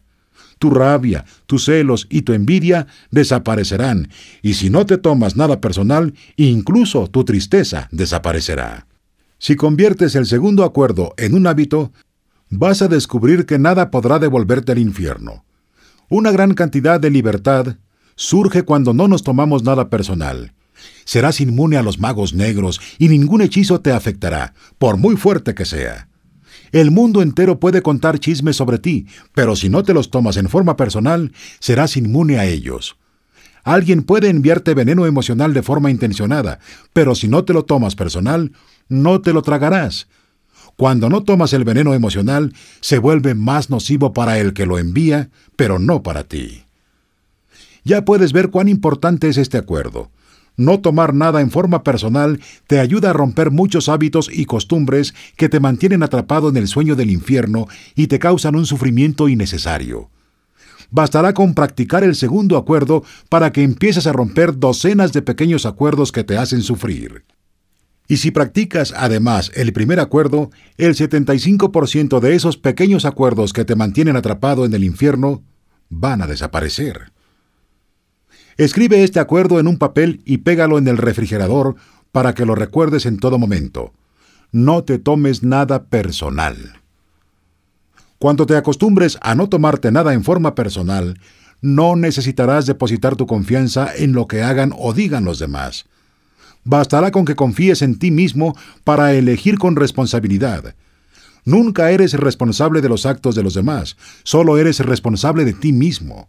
Cuando comprendas esto, de verdad, y te niegues a tomarte las cosas en forma personal, será muy difícil que los comentarios insensibles o los actos negligentes de los demás te hieran.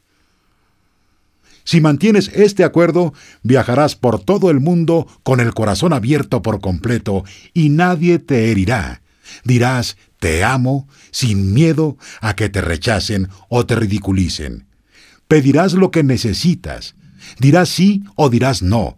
Lo que tú decidas sin culparte ni juzgarte. Siempre puedes seguir a tu corazón. Si lo haces, aunque estés en medio del infierno, experimentarás felicidad y paz interior permanecerás en tu estado de dicha y el infierno no te afectará en absoluto. El tercer acuerdo. No hagas suposiciones. El tercer acuerdo consiste en no hacer suposiciones. Tendemos a hacer suposiciones sobre todo. El problema es que, al hacerlo, creemos que lo que suponemos es cierto. Juraríamos que es real. Hacemos suposiciones sobre lo que los demás hacen o piensan. Nos lo tomamos en forma personal y después los culpamos y reaccionamos enviando veneno emocional con nuestras palabras. Este es el motivo por el cual siempre que hacemos suposiciones nos buscamos problemas. Hacemos una suposición, comprendemos malas cosas, nos lo tomamos en forma personal y acabamos haciendo un gran drama de nada. Toda la tristeza y los dramas que has experimentado tenían sus raíces en las suposiciones que hiciste y en las cosas que te tomaste en forma personal. Concédete un momento para considerar la verdad de esta afirmación. Toda la cuestión del dominio entre los seres humanos gira alrededor de las suposiciones y el tomarse las cosas en forma personal. Todo nuestro sueño del infierno se basa en ello. Producimos mucho veneno emocional haciendo suposiciones que tomamos en forma personal, porque por lo general empezamos a chismorrear a partir de nuestras suposiciones. Recuerda que chismorrear es nuestra forma de comunicarnos y enviarnos veneno los unos a los otros en el sueño del infierno. Como tenemos miedo de pedir una aclaración, hacemos suposiciones y creemos que son ciertas, Después las defendemos e intentamos que sea otro el que no tenga razón. El cuarto acuerdo. Haz siempre lo máximo que puedas. Solo hay un acuerdo más, pero es el que permite que los otros tres se conviertan en hábitos profundamente arraigados. El cuarto acuerdo se refiere a la realización de los tres primeros. Haz siempre lo máximo que puedas. Bajo cualquier circunstancia, haz siempre lo máximo que puedas, ni más ni menos. Pero piensa que eso va a variar de un momento a otro. Todas las cosas están vivas y cambian continuamente. De modo que en ocasiones lo máximo que podrás hacer tendrá una gran calidad, y en otras no será tan bueno. Cuando te despiertas renovado y lleno de vigor por la mañana, tu rendimiento es mejor que por la noche cuando estás agotado. Lo máximo que puedes hacer será distinto cuando estés sano que cuando estés enfermo, o cuando estés sobrio que cuando hayas bebido. Tu rendimiento dependerá de que te sientas de maravilla y feliz o disgustado, enfadado o celoso. En tus estados de ánimo diarios, lo máximo que podrás hacer cambiará de un momento a otro, de una hora a otra, de un día a otro. También cambiará con el tiempo. A medida que vayas adquiriendo el hábito de los cuatro nuevos acuerdos, tu rendimiento será mejor de lo que solía ser. Independientemente del resultado, sigue haciendo siempre lo máximo que puedas, ni más ni menos. Si intentas esforzarte demasiado para hacer más de lo que puedes, gastarás más energía de la necesaria y al final tu rendimiento no será suficiente. Cuando te excedes, agotas tu cuerpo y vas contra ti y por consiguiente te resulta más difícil alcanzar tus objetivos. Por otro lado, si haces menos de lo que puedes hacer, te sometes a ti mismo a frustraciones, juicios, culpas y reproches. Limítate a hacer lo máximo que puedas, en cualquier circunstancia de tu vida. No importa si estás enfermo o cansado. Si siempre haces lo máximo que puedas, no te juzgarás a ti mismo en modo alguno. Y si no te juzgas, no te harás reproches. Ni te culparás, ni te castigarás en absoluto. Si haces siempre lo máximo que puedas, romperás el fuerte hechizo al que estás sometido. Si haces lo máximo que puedas, vivirás con gran intensidad, serás productivo y serás bueno contigo mismo, porque te entregarás a tu familia, a tu comunidad, a todo. Pero la acción es lo que te hará sentir inmensamente feliz. Siempre que haces lo máximo que puedes, actúas. Hacer lo máximo que puedas significa actuar porque amas hacerlo, no porque esperas una recompensa. La mayor parte de las personas hacen exactamente lo contrario. Solo emprenden la acción cuando esperan una recompensa y no disfrutan de ella. Y ese es el motivo por el que no hacen lo máximo que pueden. Por ejemplo, la mayoría de las personas van a trabajar y piensan únicamente en el día de pago y en el dinero que obtendrán por su trabajo. Están impacientes esperando a que llegue el viernes o el sábado, el día en el que reciben su salario y pueden tomarse unas horas libres. Trabajan por su recompensa, y el resultado es que se resisten al trabajo. Intentan evitar la acción. Esta entonces se vuelve cada vez más difícil, y esos hombres no hacen lo máximo que pueden. Trabajan muy duramente durante toda la semana, soportan el trabajo, soportan la acción, no porque les guste, sino porque sienten que es lo que deben hacer. Tienen que trabajar porque han de pagar el alquiler y mantener a su familia. Son hombres frustrados. Y cuando reciben su paga, no se sienten felices. Tienen dos días para descansar, para hacer lo que les apetezca. ¿Y qué es lo que hacen? Intentan escaparse, se emborrachan porque no se gustan a sí mismos. No les gusta su vida. Cuando no nos gusta como somos, nos herimos de muy diversas maneras. Sin embargo, si emprendes la acción por el puro placer de hacerlo, sin esperar una recompensa, descubrirás que disfrutas de cada cosa que llevas a cabo. Las recompensas llegarán, pero tú no estarás apegado a ellas, si no esperas una recompensa, es posible que incluso llegues a conseguir más de lo que hubieses imaginado. Cuando haces lo máximo que puedes, no le das al juez la oportunidad de que dicte sentencia y te considere culpable. Si has hecho lo máximo que podías y el juez intenta juzgarte basándose en tu libro de la ley, tú tienes la respuesta. Hice lo máximo que podía. No hay reproches. Esta es la razón por la cual siempre hacemos lo máximo que podemos. No es un acuerdo que sea fácil de mantener, pero te hará realmente libre. Cuando haces lo máximo que puedes, aprendes a aceptarte a ti mismo, pero tienes que ser consciente y aprender de tus errores. Eso significa practicar, comprobar los resultados con honestidad y continuar practicando. Así se expande la conciencia. Haces lo máximo que puedes porque quieres hacerlo, no porque tengas que hacerlo, ni por complacer al juez o a los demás. Si emprendes la acción porque te sientes obligado, entonces de ninguna manera harás lo máximo que puedas. En ese caso, es mejor no hacerlo. La acción consiste en vivir con plenitud. La inacción es nuestra forma de negar la vida y consiste en sentarse delante del televisor cada día durante años porque te da miedo estar vivo y arriesgarte a expresar lo que eres. Expresar lo que eres es emprender la acción. Puede que tengas grandes ideas en la cabeza, pero lo que importa es la acción. Una idea, si no se lleva a cabo, no producirá ninguna manifestación, ni resultados, ni recompensas. La historia de Forrest Gump es un buen ejemplo. No tenía grandes ideas, pero actuaba. Era feliz porque hacía lo máximo que podía en todo lo que emprendía. Recibió importantes recompensas que no había esperado.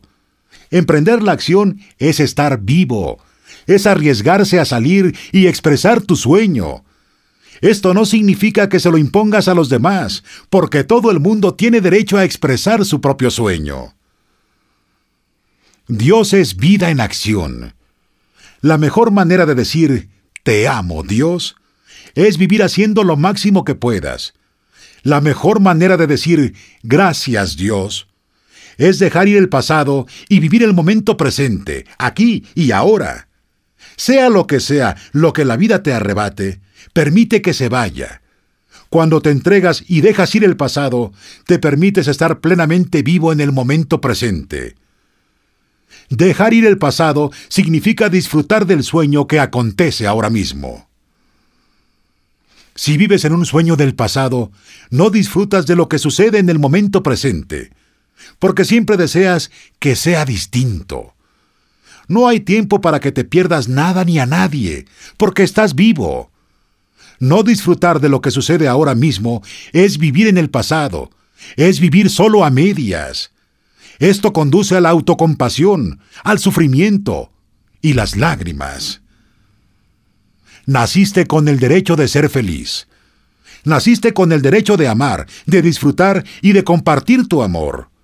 Estás vivo, así que toma tu vida y disfrútala. No te resistas a que la vida pase por ti, porque es Dios que pasa a través de ti. Ser, arriesgarnos a vivir y disfrutar de nuestra vida es lo único que importa. Di que no cuando quieras decir que no. Di que sí cuando quieras decir que sí. Tienes derecho a ser tú mismo, y solo puedes serlo cuando haces lo máximo que puedes. Cuando no lo haces, te niegas el derecho a ser tú mismo. Esta es una semilla que deberías nutrir en tu mente.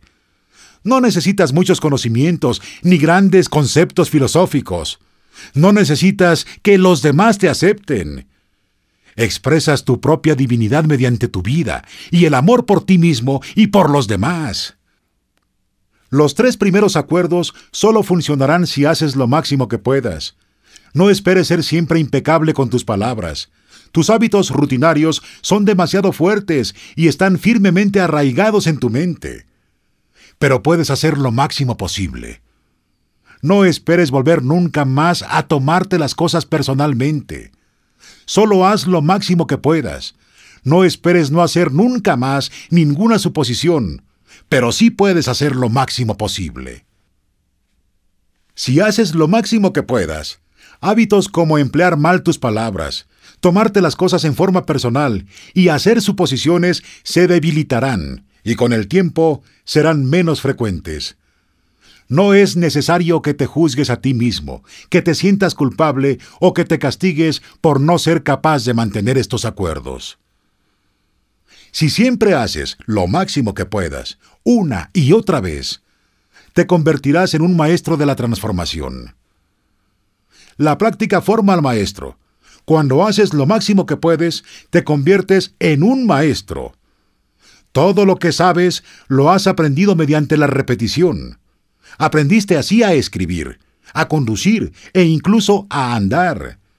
Eres un maestro hablando tu lengua porque la has practicado. La acción es lo que importa. Si haces lo máximo que puedas en la búsqueda de tu libertad personal y de tu autoestima, descubrirás que encontrar lo que buscas es solo cuestión de tiempo. No se trata de soñar, ni de meditar. Debes ponerte en pie y actuar como un ser humano. Debes honrar al hombre o a la mujer que eres. Debes respetar tu cuerpo, disfrutarlo, amarlo, alimentarlo, limpiarlo y sanarlo. Ejercítalo y haz todo lo que le haga sentirse bien. Esto es una puya para tu cuerpo. Es una comunicación entre Dios y tú. Tu propio cuerpo es una manifestación de Dios. Y si honras a tu cuerpo, todo cambiará para ti. Cuando des amor a todas las partes de tu cuerpo, plantarás semillas de amor en tu mente, y cuando crezcan, amarás, honrarás y respetarás tu cuerpo inmensamente. Entonces, toda acción se convertirá en un ritual mediante el cual honrarás a Dios.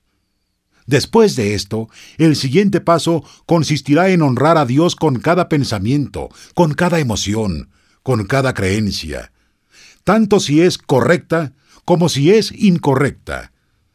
Cada pensamiento se convertirá en una comunicación con Dios y vivirás un sueño sin juicios, sin ser una víctima y libre de la necesidad de chismorrear y maltratarte. Cuando honres estos cuatro acuerdos juntos, ya no vivirás más en el infierno. Si eres impecable con tus palabras, no te tomas nada en forma personal, no haces suposiciones y siempre haces lo máximo que puedas, tu vida será maravillosa. Los cuatro acuerdos son un resumen de la maestría de la transformación. Una de las maestrías de los toltecas. Transformas el infierno en cielo. El sueño del planeta se transforma en tu sueño personal del cielo. El conocimiento está ahí. Solo espera a que tú lo utilices. Los cuatro acuerdos están ahí. Solo tienes que adoptarlos y respetar su significado y su poder. Lo único que tienes que hacer es lo máximo que puedas para honrar estos acuerdos. Son tan sencillos y lógicos que incluso un niño puede entenderlos. Pero para mantenerlos necesitas una voluntad fuerte, una voluntad muy fuerte. ¿Por qué? Porque vayamos donde vayamos, descubrimos que nuestro camino está lleno de obstáculos. Todo el mundo intenta sabotear nuestro compromiso con estos acuerdos. Y todo lo que nos rodea está estructurado para que los rompamos. El problema reside en los otros acuerdos que forman parte del sueño del planeta. Están vivos y son muy fuertes. Por esta razón, es necesario que seas un gran cazador, un gran guerrero capaz de defender los cuatro acuerdos con tu vida tu felicidad, tu libertad. Toda tu manera de vivir dependen de ello.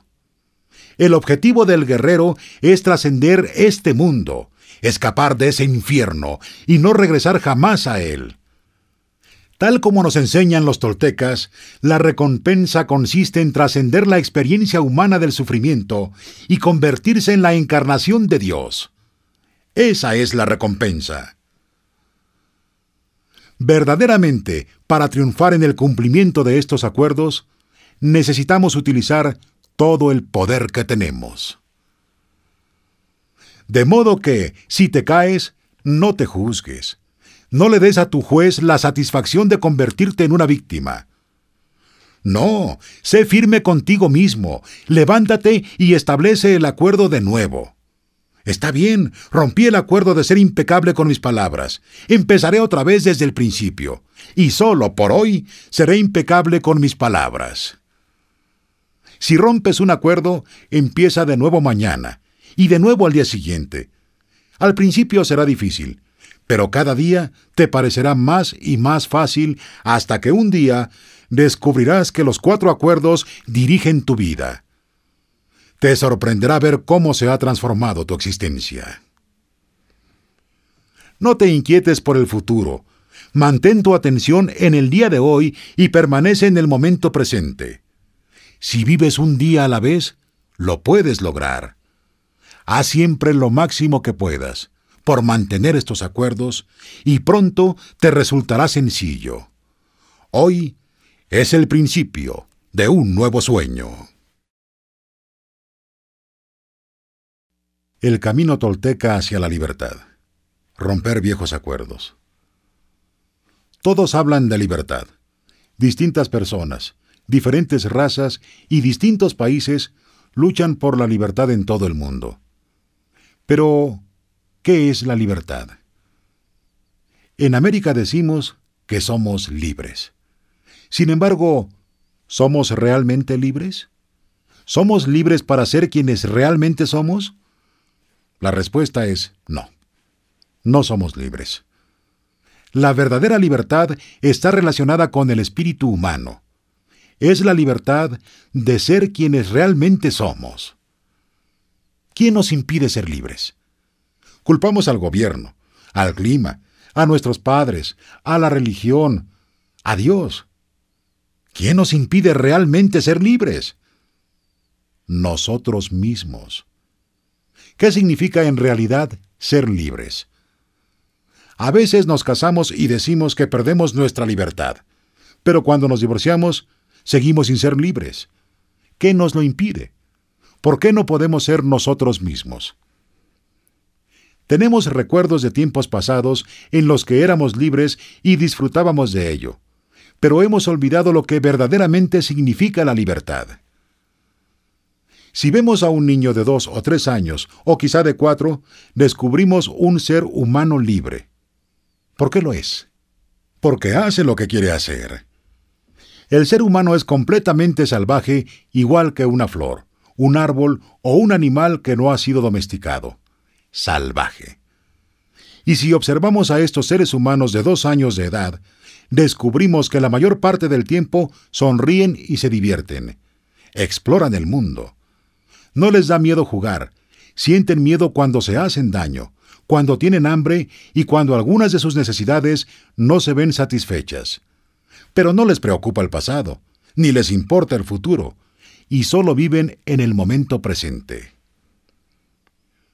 Los niños muy pequeños no tienen miedo de expresar lo que sienten.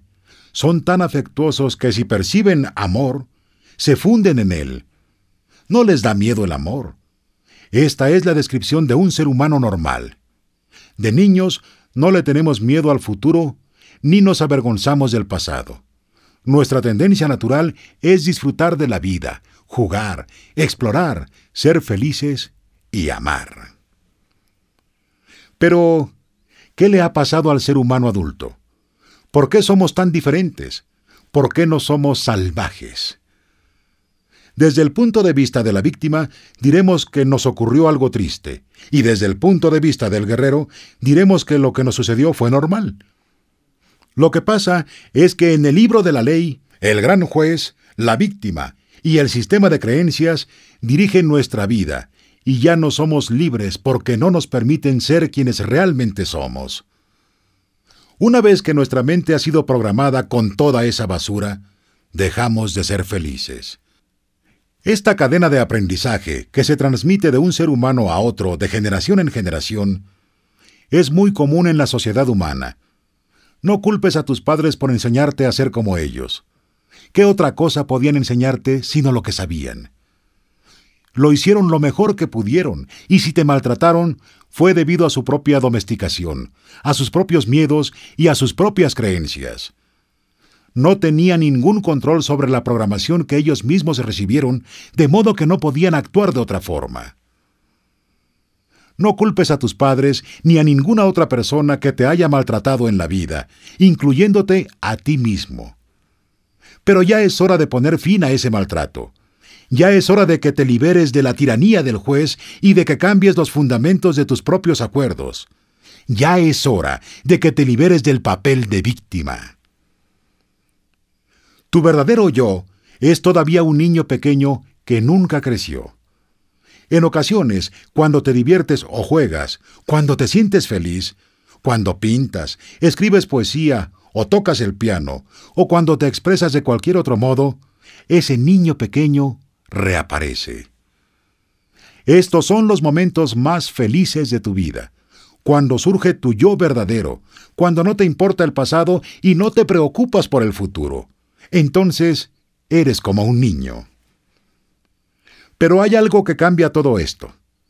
Son lo que llamamos responsabilidades. El juez dice, espera un momento, eres responsable, tienes cosas que hacer, tienes que trabajar, tienes que ir a la universidad, tienes que ganarte la vida. Nos acordamos de todas estas responsabilidades y la expresión de nuestro rostro cambia y se ensombrece de nuevo. Si observas a unos niños que juegan a ser adultos, verás de qué manera se transforma la expresión de su cara. Un niño dice, juguemos a que soy un abogado, e inmediatamente adopta la expresión del adulto. Si asistimos a un juicio, esas son las caras que vemos, y eso es lo que somos. Sin embargo, Todavía somos niños, pero hemos perdido nuestra libertad. La libertad que buscamos es la de ser nosotros mismos, la de expresarnos tal como somos. Sin embargo, si observamos nuestra vida, veremos que, en lugar de vivir para complacernos a nosotros mismos, la mayor parte del tiempo solo hacemos cosas para complacer a los demás, para que nos acepten. Esto es lo que le ha ocurrido a nuestra libertad. En nuestra sociedad y en todas las sociedades del mundo, de cada mil personas, 999 están totalmente domesticadas. Lo peor de todo es que la mayoría de nosotros ni siquiera nos damos cuenta de que no somos libres. Algo en nuestro interior nos lo susurra, pero no lo comprendemos y no sabemos por qué no somos libres. Para la mayoría de las personas, el problema reside en que viven sin llegar a descubrir que el juez y la víctima dirigen su vida, y por consiguiente no tienen la menor oportunidad de ser libres. Necesitamos ser conscientes de cuál es el problema para poder resolverlo. El primer paso es siempre la conciencia, porque hasta que no seas consciente no podrás hacer ningún cambio. Hasta que no seas consciente de que tu mente está llena de heridas y de veneno emocional, no limpiarás ni curarás las heridas y continuarás sufriendo. No hay ninguna razón para sufrir. Si eres consciente, puedes revelarte y decir, ya basta puedes buscar una manera de sanar y transformar tu sueño personal. El sueño del planeta es solo un sueño, ni tan siquiera es real. Si entras en el sueño y empiezas a poner en tela de juicio tu sistema de creencias, descubrirás que la mayor parte de las creencias que abrieron heridas en tu mente ni siquiera son verdad. Descubrirás que durante todos estos años has vivido un drama por nada. ¿Por qué?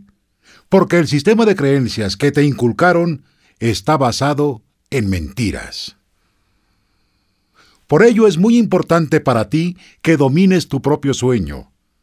Este es el motivo por el que los toltecas se convirtieron en maestros del sueño. Tu vida es la manifestación de tu sueño. Es un arte, y puedes cambiar tu vida en cualquier momento si no disfrutas de tu sueño. Los maestros del sueño crean una vida que es una obra maestra. Controlan el sueño a través de sus elecciones. Todo tiene sus consecuencias, y un maestro del sueño es consciente de ellas. Ser un tolteca es una forma de vivir en la cual no existen los líderes ni los seguidores, donde tú tienes y vives tu propia verdad. Un tolteca se vuelve sabio se vuelve salvaje y se vuelve libre de nuevo. El camino tolteca hacia la libertad tiene un plan completo para liberarse de la domesticación.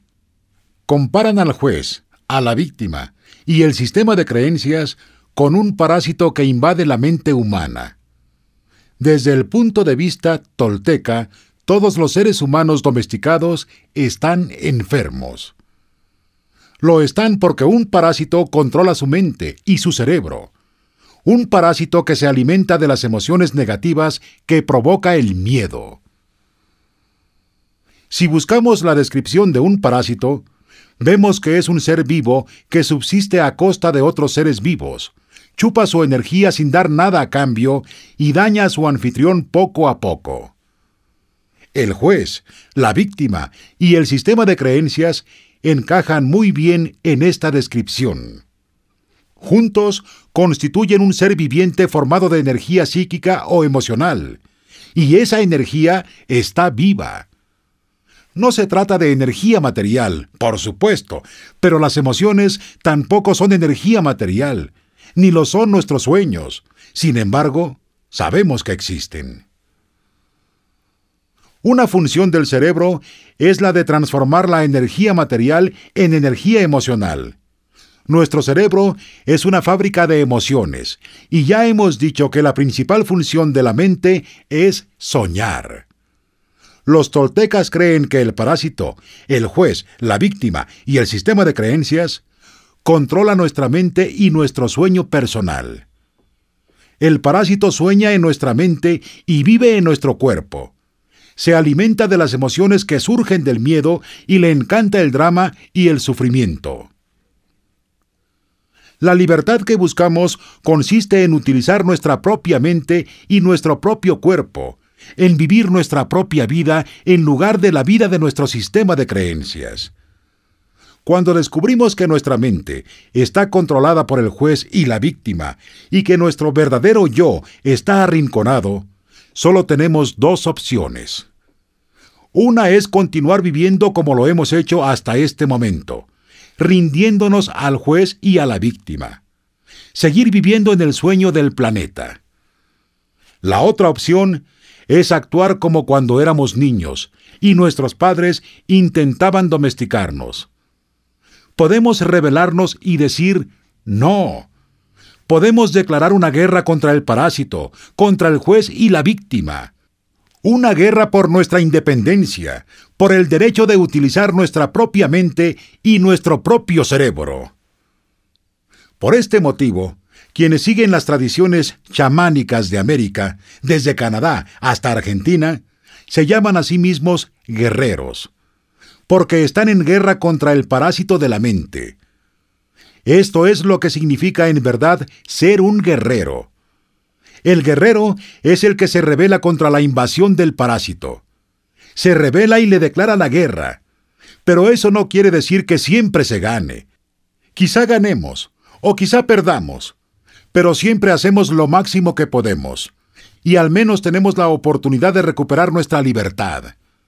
Elegir este camino nos da como mínimo la dignidad de la rebelión y nos asegura que no seremos la víctima desvalida de nuestras caprichosas emociones o de las emociones venenosas de los demás. Incluso, aunque sucumbamos ante el enemigo, el parásito, no estaremos entre las víctimas que no se defienden. En el mejor de los casos, ser un guerrero nos da la oportunidad de trascender el sueño del planeta y cambiar nuestro sueño personal por otro al que llamamos cielo. Igual que el infierno, el cielo es un lugar que existe en nuestra mente. Es un lugar lleno de júbilo, en el que somos felices, en el que somos libres para amar y para ser nosotros mismos. Podemos alcanzar el cielo en vida, no tenemos que esperar a morirnos. Dios siempre está presente y el reino de los cielos está en todas partes. Pero en primer lugar, necesitamos que nuestros ojos sean capaces de ver la verdad y nuestros oídos puedan escucharla. Necesitamos librarnos del parásito. Podemos comparar el parásito con un monstruo de cien cabezas. Cada una de ellas es uno de nuestros miedos. Si queremos ser libres, tenemos que destruir el parásito. Una solución es atacar sus cabezas una a una, es decir, enfrentarnos a nuestros miedos uno a uno. Es un proceso lento, pero funciona. Cada vez que nos enfrentamos a uno de nuestros miedos, somos un poco más libres. Una segunda solución sería dejar de alimentar al parásito. Si no le damos ningún alimento, lo mataremos por inanición. Para poder hacerlo, tenemos que ser capaces de controlar nuestras emociones. Debemos abstenernos de alimentar las emociones que surgen del miedo. Resulta fácil decirlo, pero es muy difícil hacerlo, porque el juez y la víctima controlan nuestra mente. Una tercera solución es la que se denomina la iniciación a la muerte. Esta iniciación se encuentra en muchas tradiciones y escuelas esotéricas de todo el mundo. La hallamos en Egipto, la India, Grecia y América. Es una muerte simbólica que mata al parásito sin dañar nuestro cuerpo. Cuando morimos simbólicamente, el parásito también tiene que morir. Esta solución es más rápida que las dos anteriores, pero resulta todavía más difícil. Necesitamos un gran valor para enfrentarnos al ángel de la muerte. Tenemos que ser muy fuertes. Veamos más de cerca cada una de estas soluciones. El arte de la transformación. El sueño de la segunda atención. Hemos visto que el sueño que vives ahora es el resultado del sueño externo que capta tu atención y te alimenta con todas tus creencias. El proceso de domesticación puede llamarse el sueño de la primera atención, porque así utilizaron por primera vez tu atención para crear el primer sueño de tu vida. Una manera de transformar tus creencias es concentrar tu atención en todos esos acuerdos y cambiarlos tú mismo. Al hacerlo, utilizas tu atención por segunda vez y por consiguiente creas el sueño de la segunda atención o el nuevo sueño. La diferencia estriba en que ahora ya no eres inocente. En tu infancia no era así. No tenías otra elección. Pero ya no eres un niño. Ahora puedes escoger qué creer y qué no. Puedes elegir creer en cualquier cosa y eso incluye creer en ti. El primer paso consiste en ser consciente de la bruma que hay en tu mente. Debes darte cuenta de que sueñas continuamente. Solo a través de la conciencia serás capaz de transformar tu sueño. Cuando seas consciente de que todo el sueño de tu vida es el resultado de tus creencias y de que lo que tú crees no es real, entonces empezarás a cambiarlo. Sin embargo, para cambiar tus creencias de verdad, es preciso que centres tu atención en lo que quieres cambiar. Debes conocer los acuerdos que deseas cambiar antes de poder cambiarlos. De modo que el siguiente paso es volverte consciente de todas las creencias que te limitan. Se basan en el miedo y te hacen infeliz. Haz un inventario de todo lo que crees de todos tus acuerdos, y mediante este proceso empezarás a transformarte. Los toltecas llamaron a esto el arte de la transformación, y es una maestría completa. Alcanzas la maestría de la transformación cambiando los acuerdos que se basan en el miedo y te hacen sufrir y reprogramando tu propia mente a tu manera. Uno de los procedimientos para llevar esto a cabo consiste en estudiar y adoptar creencias alternativas como los cuatro acuerdos. La decisión de adoptar los cuatro acuerdos es una declaración de guerra para recuperar la libertad que te arrebató el parásito. Los cuatro acuerdos te ofrecen la posibilidad de acabar con el dolor emocional y de este modo te abren la puerta para que disfrutes de tu vida y empieces un nuevo sueño. Si estás interesado, explorar las posibilidades de tu sueño solo dependerá de ti. Los cuatro acuerdos se crearon para que nos resultaran de ayuda en el arte de la transformación, para ayudarnos a romper los acuerdos limitativos, aumentar nuestro poder personal y volvernos más fuertes. Cuanto más fuerte seas, más acuerdos romperás, hasta que llegues a la misma esencia de todos ellos. Llegar a la esencia de esos acuerdos es lo que yo llamo ir al desierto. Cuando vas al desierto, te encuentras cara a cara con tus demonios, pero una vez que sales de él, todos esos demonios se convierten en ángeles. Practicar los cuatro acuerdos es un gran acto de poder. Deshacer los hechizos de magia negra que existen en tu mente requiere un gran poder personal. Cada vez que rompes un acuerdo, aumentas tu poder. Para empezar, rompe pequeños acuerdos que requieran un poder menor. A medida que vayas rompiendo esos pequeños acuerdos, tu poder personal irá aumentando hasta alcanzar el punto en el que finalmente podrás enfrentarte a los grandes demonios de tu mente. Por ejemplo, la niña pequeña a la que le dijeron que no cantase tiene ahora 20 años y todavía continúa sin cantar. Un modo de superar su creencia de que su voz es fea es decirse, de acuerdo, intentaré cantar aunque sea verdad que canto mal. Entonces puede fingir que alguien aplaude y le dice, ¡Oh! Lo has hecho de maravilla. Quizás esto agriete el acuerdo un poco, pero todavía estará allí. Sin embargo, ahora tiene un poco más de poder y coraje para intentarlo de nuevo y después, una y otra vez, hasta que por fin rompa el acuerdo. Esta es una manera de salir del sueño del infierno. Pero necesitarás reemplazar cada acuerdo que te cause sufrimiento por uno nuevo que te haga feliz. Así evitarás que el viejo acuerdo vuelva a aparecer.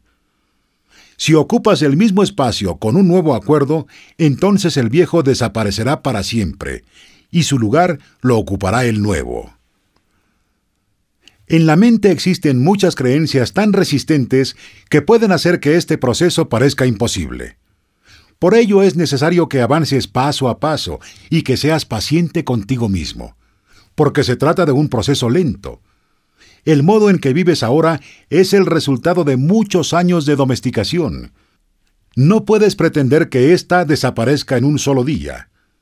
Romper los acuerdos resulta muy difícil, porque en cada acuerdo que establecimos pusimos el poder de las palabras, que es el poder de nuestra voluntad. Para cambiar un acuerdo necesitamos la misma cantidad de poder.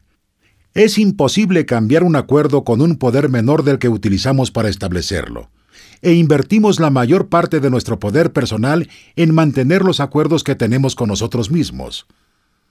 Esto sucede porque, en realidad, nuestros acuerdos son como una fuerte adicción.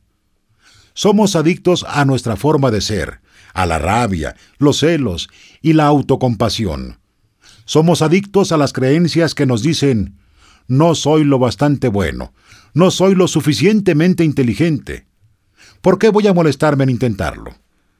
Si otras personas lo hacen, es porque son mejores que yo. Todos estos viejos acuerdos dirigen nuestro sueño de la vida porque los repetimos una y otra vez.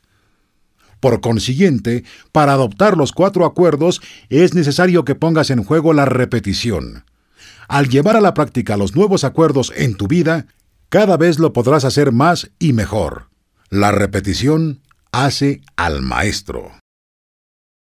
La disciplina del guerrero. Controlar tu propio comportamiento. Imagínate que te despiertas temprano por la mañana, rebosante de entusiasmo ante un nuevo día. Te sientes feliz, de maravilla, y dispones de mucha energía para afrontar ese día.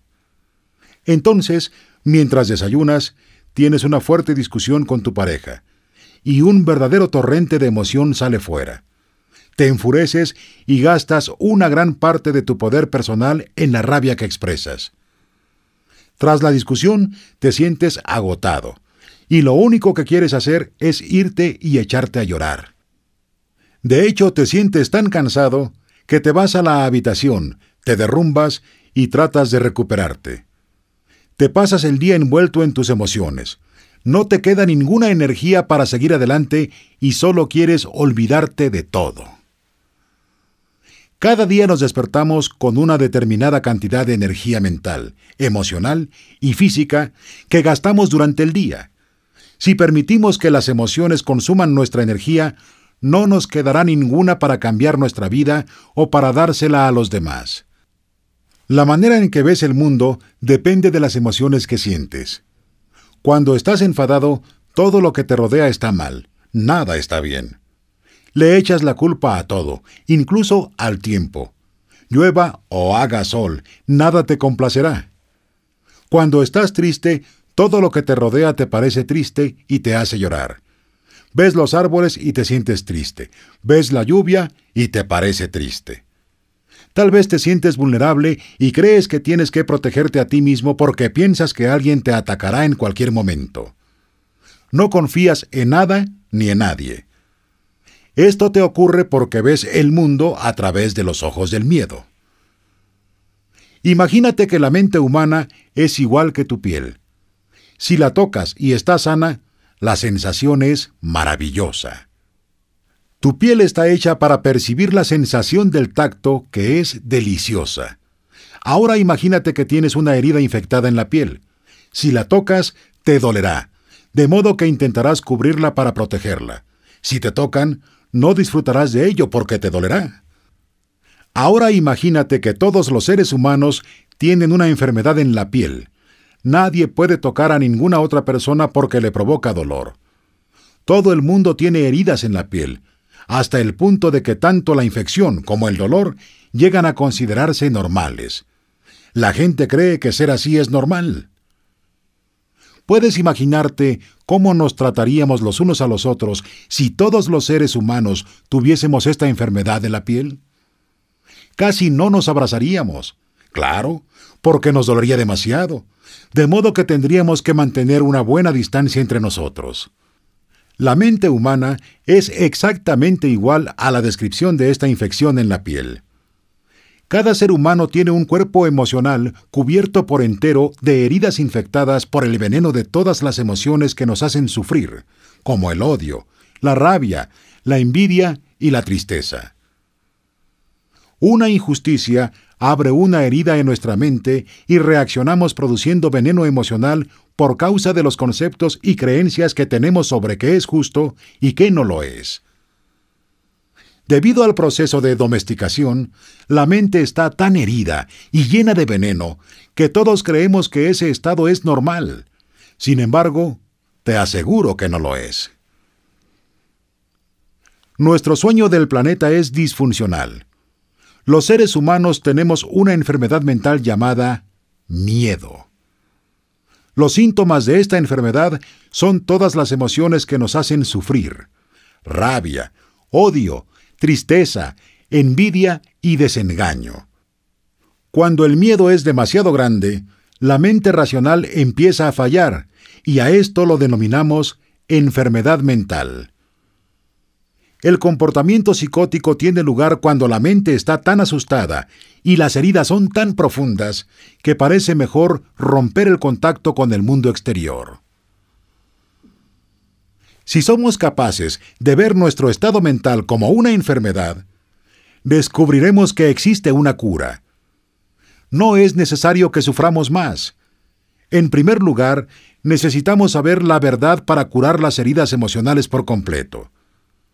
Debemos abrirlas y extraer el veneno. ¿Cómo lo podemos hacer? Hemos perdonado a los que creemos que se han portado mal con nosotros no porque se lo merezcan, sino porque sentimos tanto amor por nosotros mismos que no queremos continuar pagando por esas injusticias. El perdón es la única manera de sanarnos. Podemos elegir perdonar porque sentimos compasión por nosotros mismos. Podemos dejar marchar el resentimiento y declarar, ya basta, no volveré a ser el gran juez que actúa contra mí mismo. No volveré a maltratarme ni a agredirme no volveré a ser la víctima. Para empezar, es necesario que perdonemos a nuestros padres, a nuestros hermanos, a nuestros amigos y a Dios. Una vez que perdones a Dios, te perdonarás por fin a ti mismo. Una vez que te perdones a ti mismo, el autorrechazo desaparecerá de tu mente empezarás a aceptarte y el amor que sentirás por ti será tan fuerte que al final acabarás aceptándote por completo tal como eres. Así empezamos a ser libres los seres humanos. El perdón es la clave. Sabrás que has perdonado a alguien cuando lo veas y ya no sientas ninguna reacción emocional oirás el nombre de esa persona y no tendrás ninguna reacción emocional. Cuando alguien te toca lo que antes era una herida y ya no sientes dolor, entonces sabes que realmente has perdonado. La verdad es como un escalpelo. Es dolorosa porque abre todas las heridas que están cubiertas por mentiras para así poder sanarlas. Estas mentiras son lo que llamamos el sistema de negación que resulta práctico porque nos permite tapar nuestras heridas y continuar funcionando.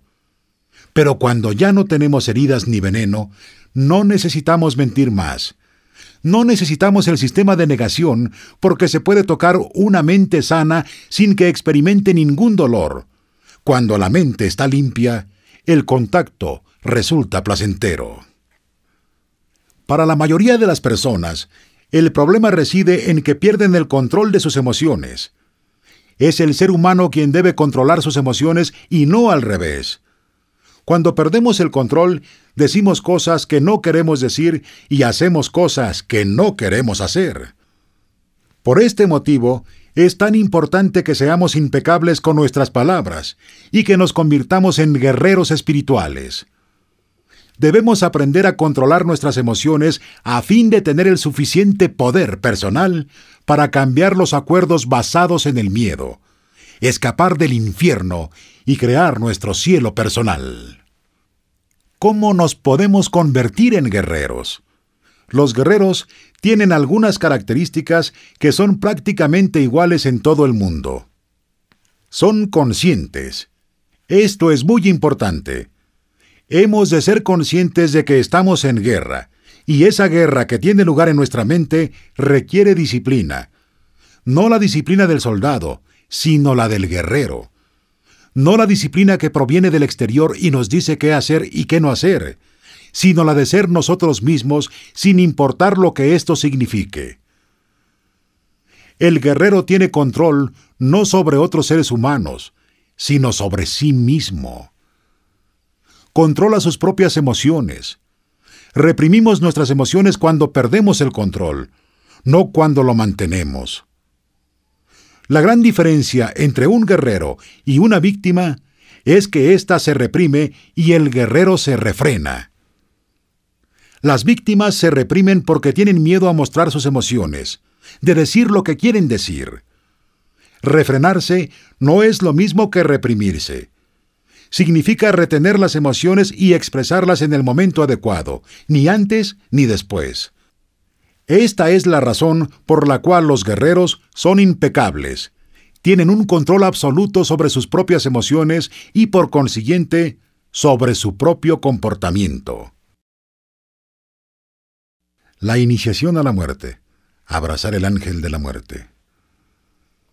El paso final para obtener la libertad personal es prepararnos para la iniciación a la muerte. Tomamos la muerte como nuestra maestra.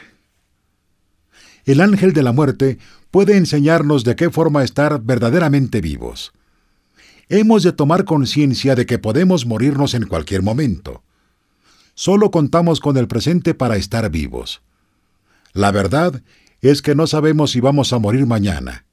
¿Quién lo sabe? Pensamos que nos quedan muchos años por vivir. ¿Pero es así? Si vamos al hospital y el médico nos dice que nos queda una semana de vida, ¿qué haríamos? Como ya he dicho antes, tenemos dos opciones. Una es sufrir porque nos vamos a morir, decirle a todo el mundo, pobre de mí, me voy a morir y hacer un gran drama. La otra es aprovechar cada momento para ser feliz, para hacer lo que realmente nos gusta hacer. Si solo nos queda una semana de vida, disfrutemos de ella. Estamos vivos. Podemos decir, voy a ser yo mismo. No puedo pasarme la vida intentando complacer a los demás. Ya no tendré miedo de lo que piensen de mí. ¿Qué me importa si me voy a morir dentro de una semana? Seré yo mismo. El ángel de la muerte nos enseña a vivir cada día como si fuese el último de nuestra vida, como si no hubiera de llegar ningún mañana.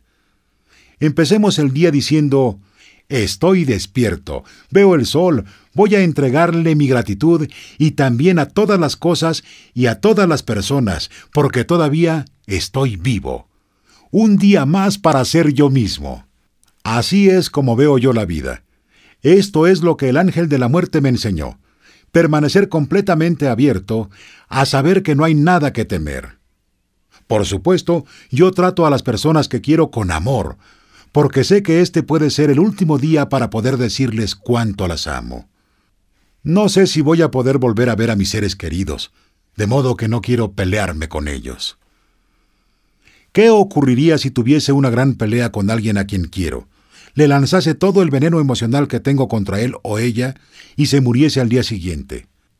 Ay, Dios mío. El juez me atacaría con dureza y yo me sentiría muy culpable por todo lo que dije.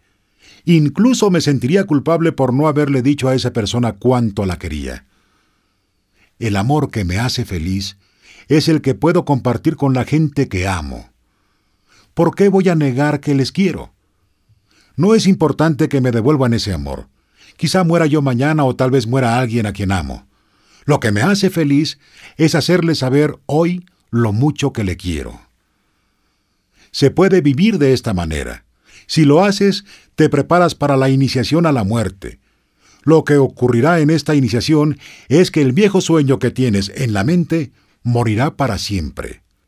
Sí, tendrás recuerdos del parásito, del juez, de la víctima y de lo que solías creer, pero estarán muertos. Esto es lo que va a morir en la iniciación a la muerte, el parásito. No resulta fácil emprender esta iniciación porque el juez y la víctima luchan con todas sus fuerzas disponibles. No quieren morir. Y entonces sentimos que quien va a morir somos nosotros, y tenemos miedo de esta muerte. Cuando vivimos en el sueño del planeta, es como si estuviéramos muertos. Si sobrevivimos a la iniciación a la muerte, recibimos el don más maravilloso, la resurrección. Eso quiere decir que renacemos de entre los muertos. Estamos vivos. Somos nosotros mismos de nuevo. La resurrección es convertirse otra vez en un niño, en un ser salvaje y libre, pero con una diferencia.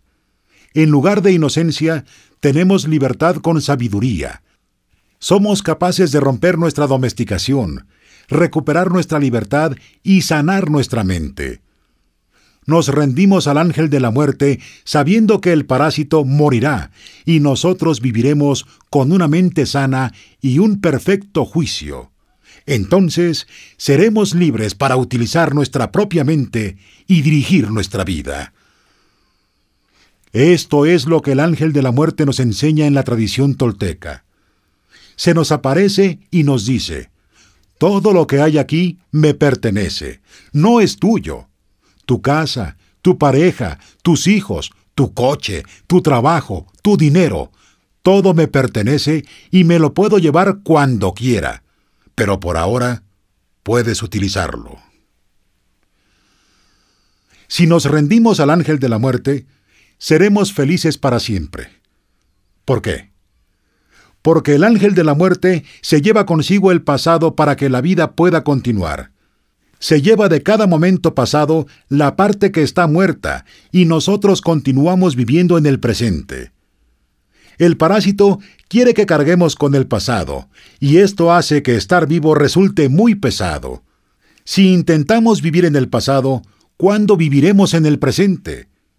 Esto es lo que el ángel de la muerte nos enseña a hacer.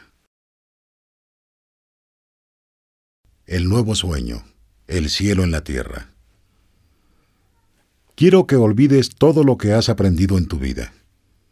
Este es el principio de un nuevo entendimiento, de un nuevo sueño.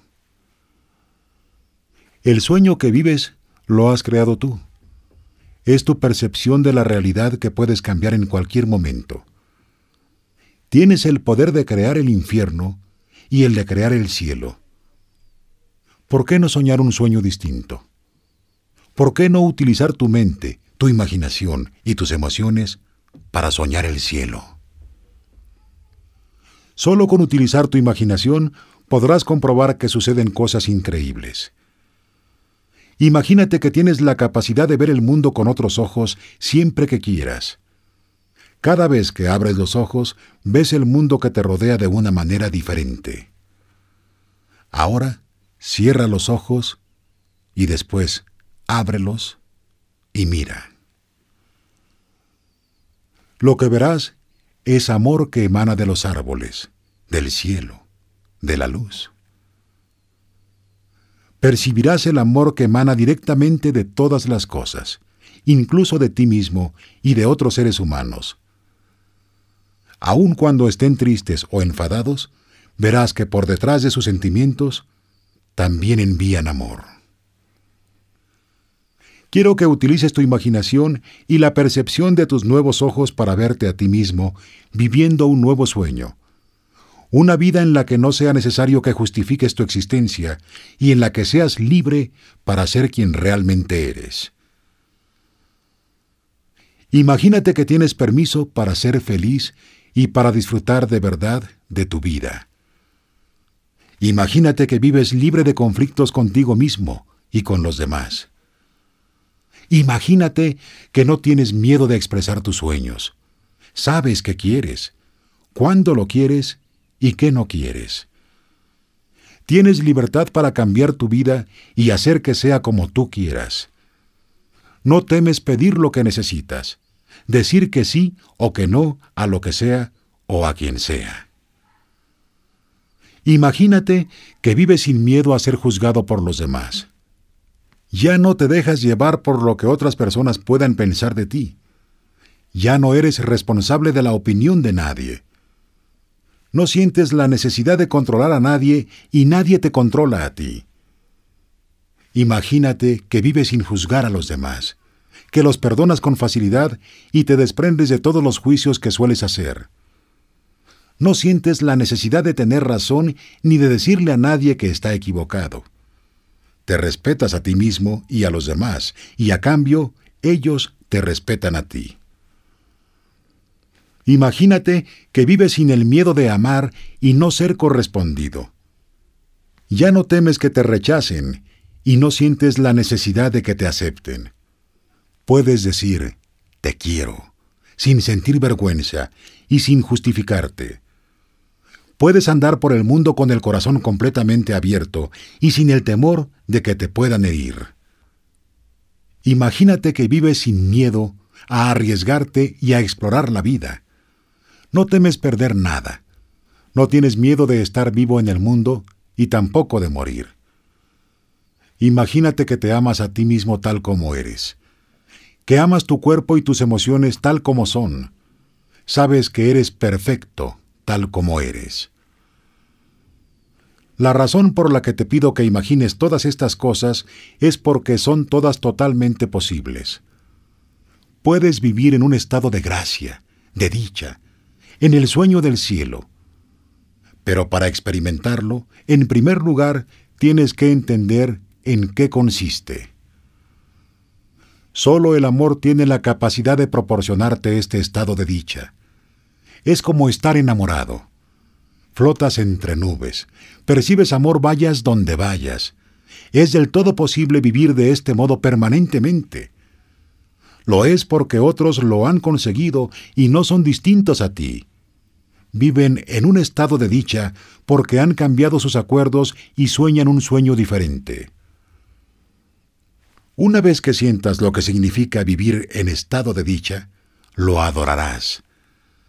Sabrás que el cielo en la tierra existe de verdad. Una vez que sepas que es posible permanecer en él, hacer el esfuerzo para conseguirlo, solo dependerá de ti. Hace dos mil años, Jesús nos habló del reino de los cielos, del reino del amor, pero no había casi nadie preparado para oírlo.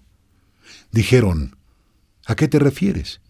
Mi corazón está vacío, no siento el amor del que me hablas, no siento la paz que tú tienes. Eso no es necesario. Solo imagínate que su mensaje de amor es posible y descubrirás que es tuyo. El mundo es precioso, es maravilloso. La vida resulta muy fácil cuando haces del amor tu forma de vida. Es posible amar todo el tiempo si uno elige hacerlo. Quizá no tengas una razón para amar, pero si lo haces, verás que te proporciona una gran felicidad. El amor en acción solo genera felicidad. El amor te traerá paz interior, cambiará tu percepción de todas las cosas puedes verlo todo con los ojos del amor. Puedes ser consciente de que el amor te rodea por todas partes. Cuando vives de esta manera, la bruma de tu mente se disipa. El mitote desaparece para siempre. Esto es lo que los seres humanos hemos buscado durante siglos. Durante miles de años hemos buscado la felicidad que es el paraíso perdido. Los seres humanos nos hemos esforzado mucho por alcanzarla, y esto forma parte de la evolución de la mente. Este es el futuro de la humanidad. Esta forma de vida es posible y está en tus manos. Moisés la llamó la tierra prometida. Buda la llamó el nirvana. Jesús la llamó el cielo y los toltecas la llaman el nuevo sueño. Por desgracia, tu identidad está mezclada con el sueño del planeta. Todas tus creencias y tus acuerdos están ahí, en la bruma. Sientes la presencia del parásito y crees que eres tú. Esto dificulta tu liberación. Entonces deja marchar al parásito y crea un espacio para experimentar el amor. Estás vinculado al juez y a la víctima. Sufrir hace que te sientas seguro porque es algo que conoces a la perfección. Pero en realidad no hay razón para sufrir. La única razón por la que sufres es porque eliges hacerlo. Si examinas tu vida, descubrirás muchas excusas para sufrir, pero no encontrarás una buena razón para hacerlo. Lo mismo ocurre con la felicidad. La única razón por la que eres feliz es porque eliges serlo. La felicidad, igual que el sufrimiento, es una elección. Tal vez no podamos escapar del destino del ser humano, pero podemos elegir entre sufrir nuestro destino o disfrutar de él, entre sufrir o amar y ser feliz, entre vivir en el infierno o vivir en el cielo. Mi elección personal es vivir en el cielo. ¿Y la tuya? Oraciones. Haz el favor de tomarte unos instantes para cerrar los ojos abrir tu corazón y sentir todo el amor que emana de él. Quiero que repitas mis palabras en tu mente y en tu corazón, y que sientas una conexión de amor muy fuerte. Juntos vamos a pronunciar una oración muy especial para experimentar la comunión con nuestro Creador. Dirige tu atención a tus pulmones como si solo existiesen ellos. Cuando tus pulmones se expandan, siente el placer de satisfacer la mayor necesidad del cuerpo humano, respirar. Haz una inspiración profunda y siente el aire a medida que va entrando a tus pulmones. Siente que no es otra cosa que amor. Descubre la conexión que existe entre el aire y los pulmones. Una conexión de amor. Llena tus pulmones de aire hasta que tu cuerpo sienta la necesidad de expulsarlo.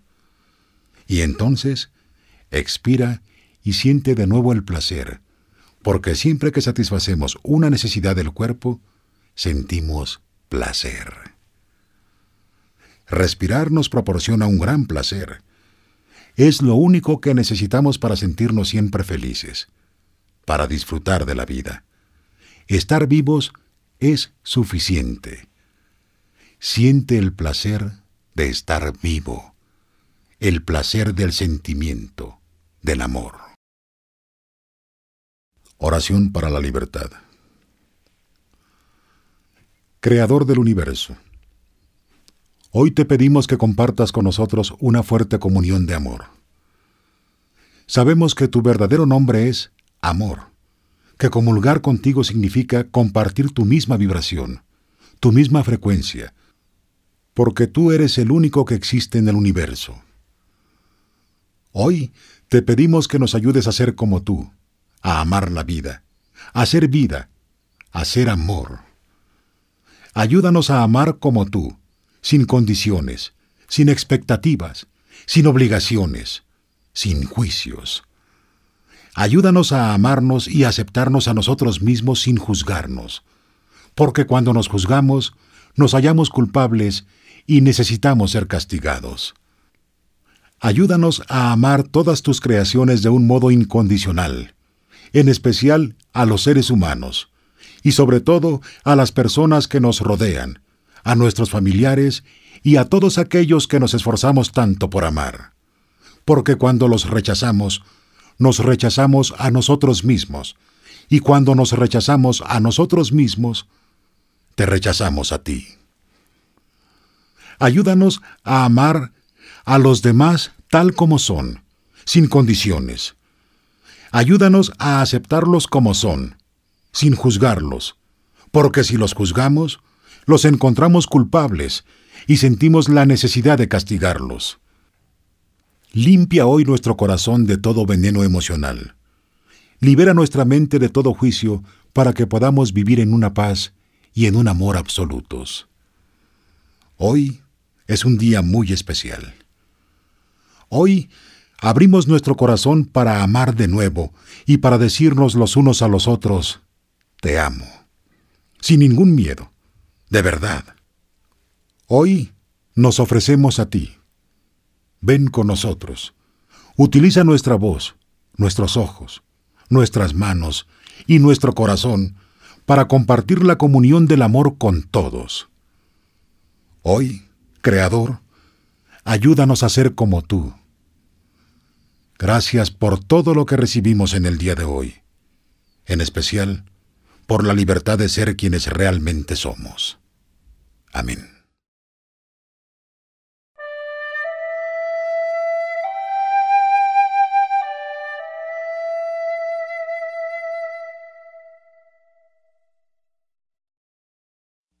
Oración para el amor.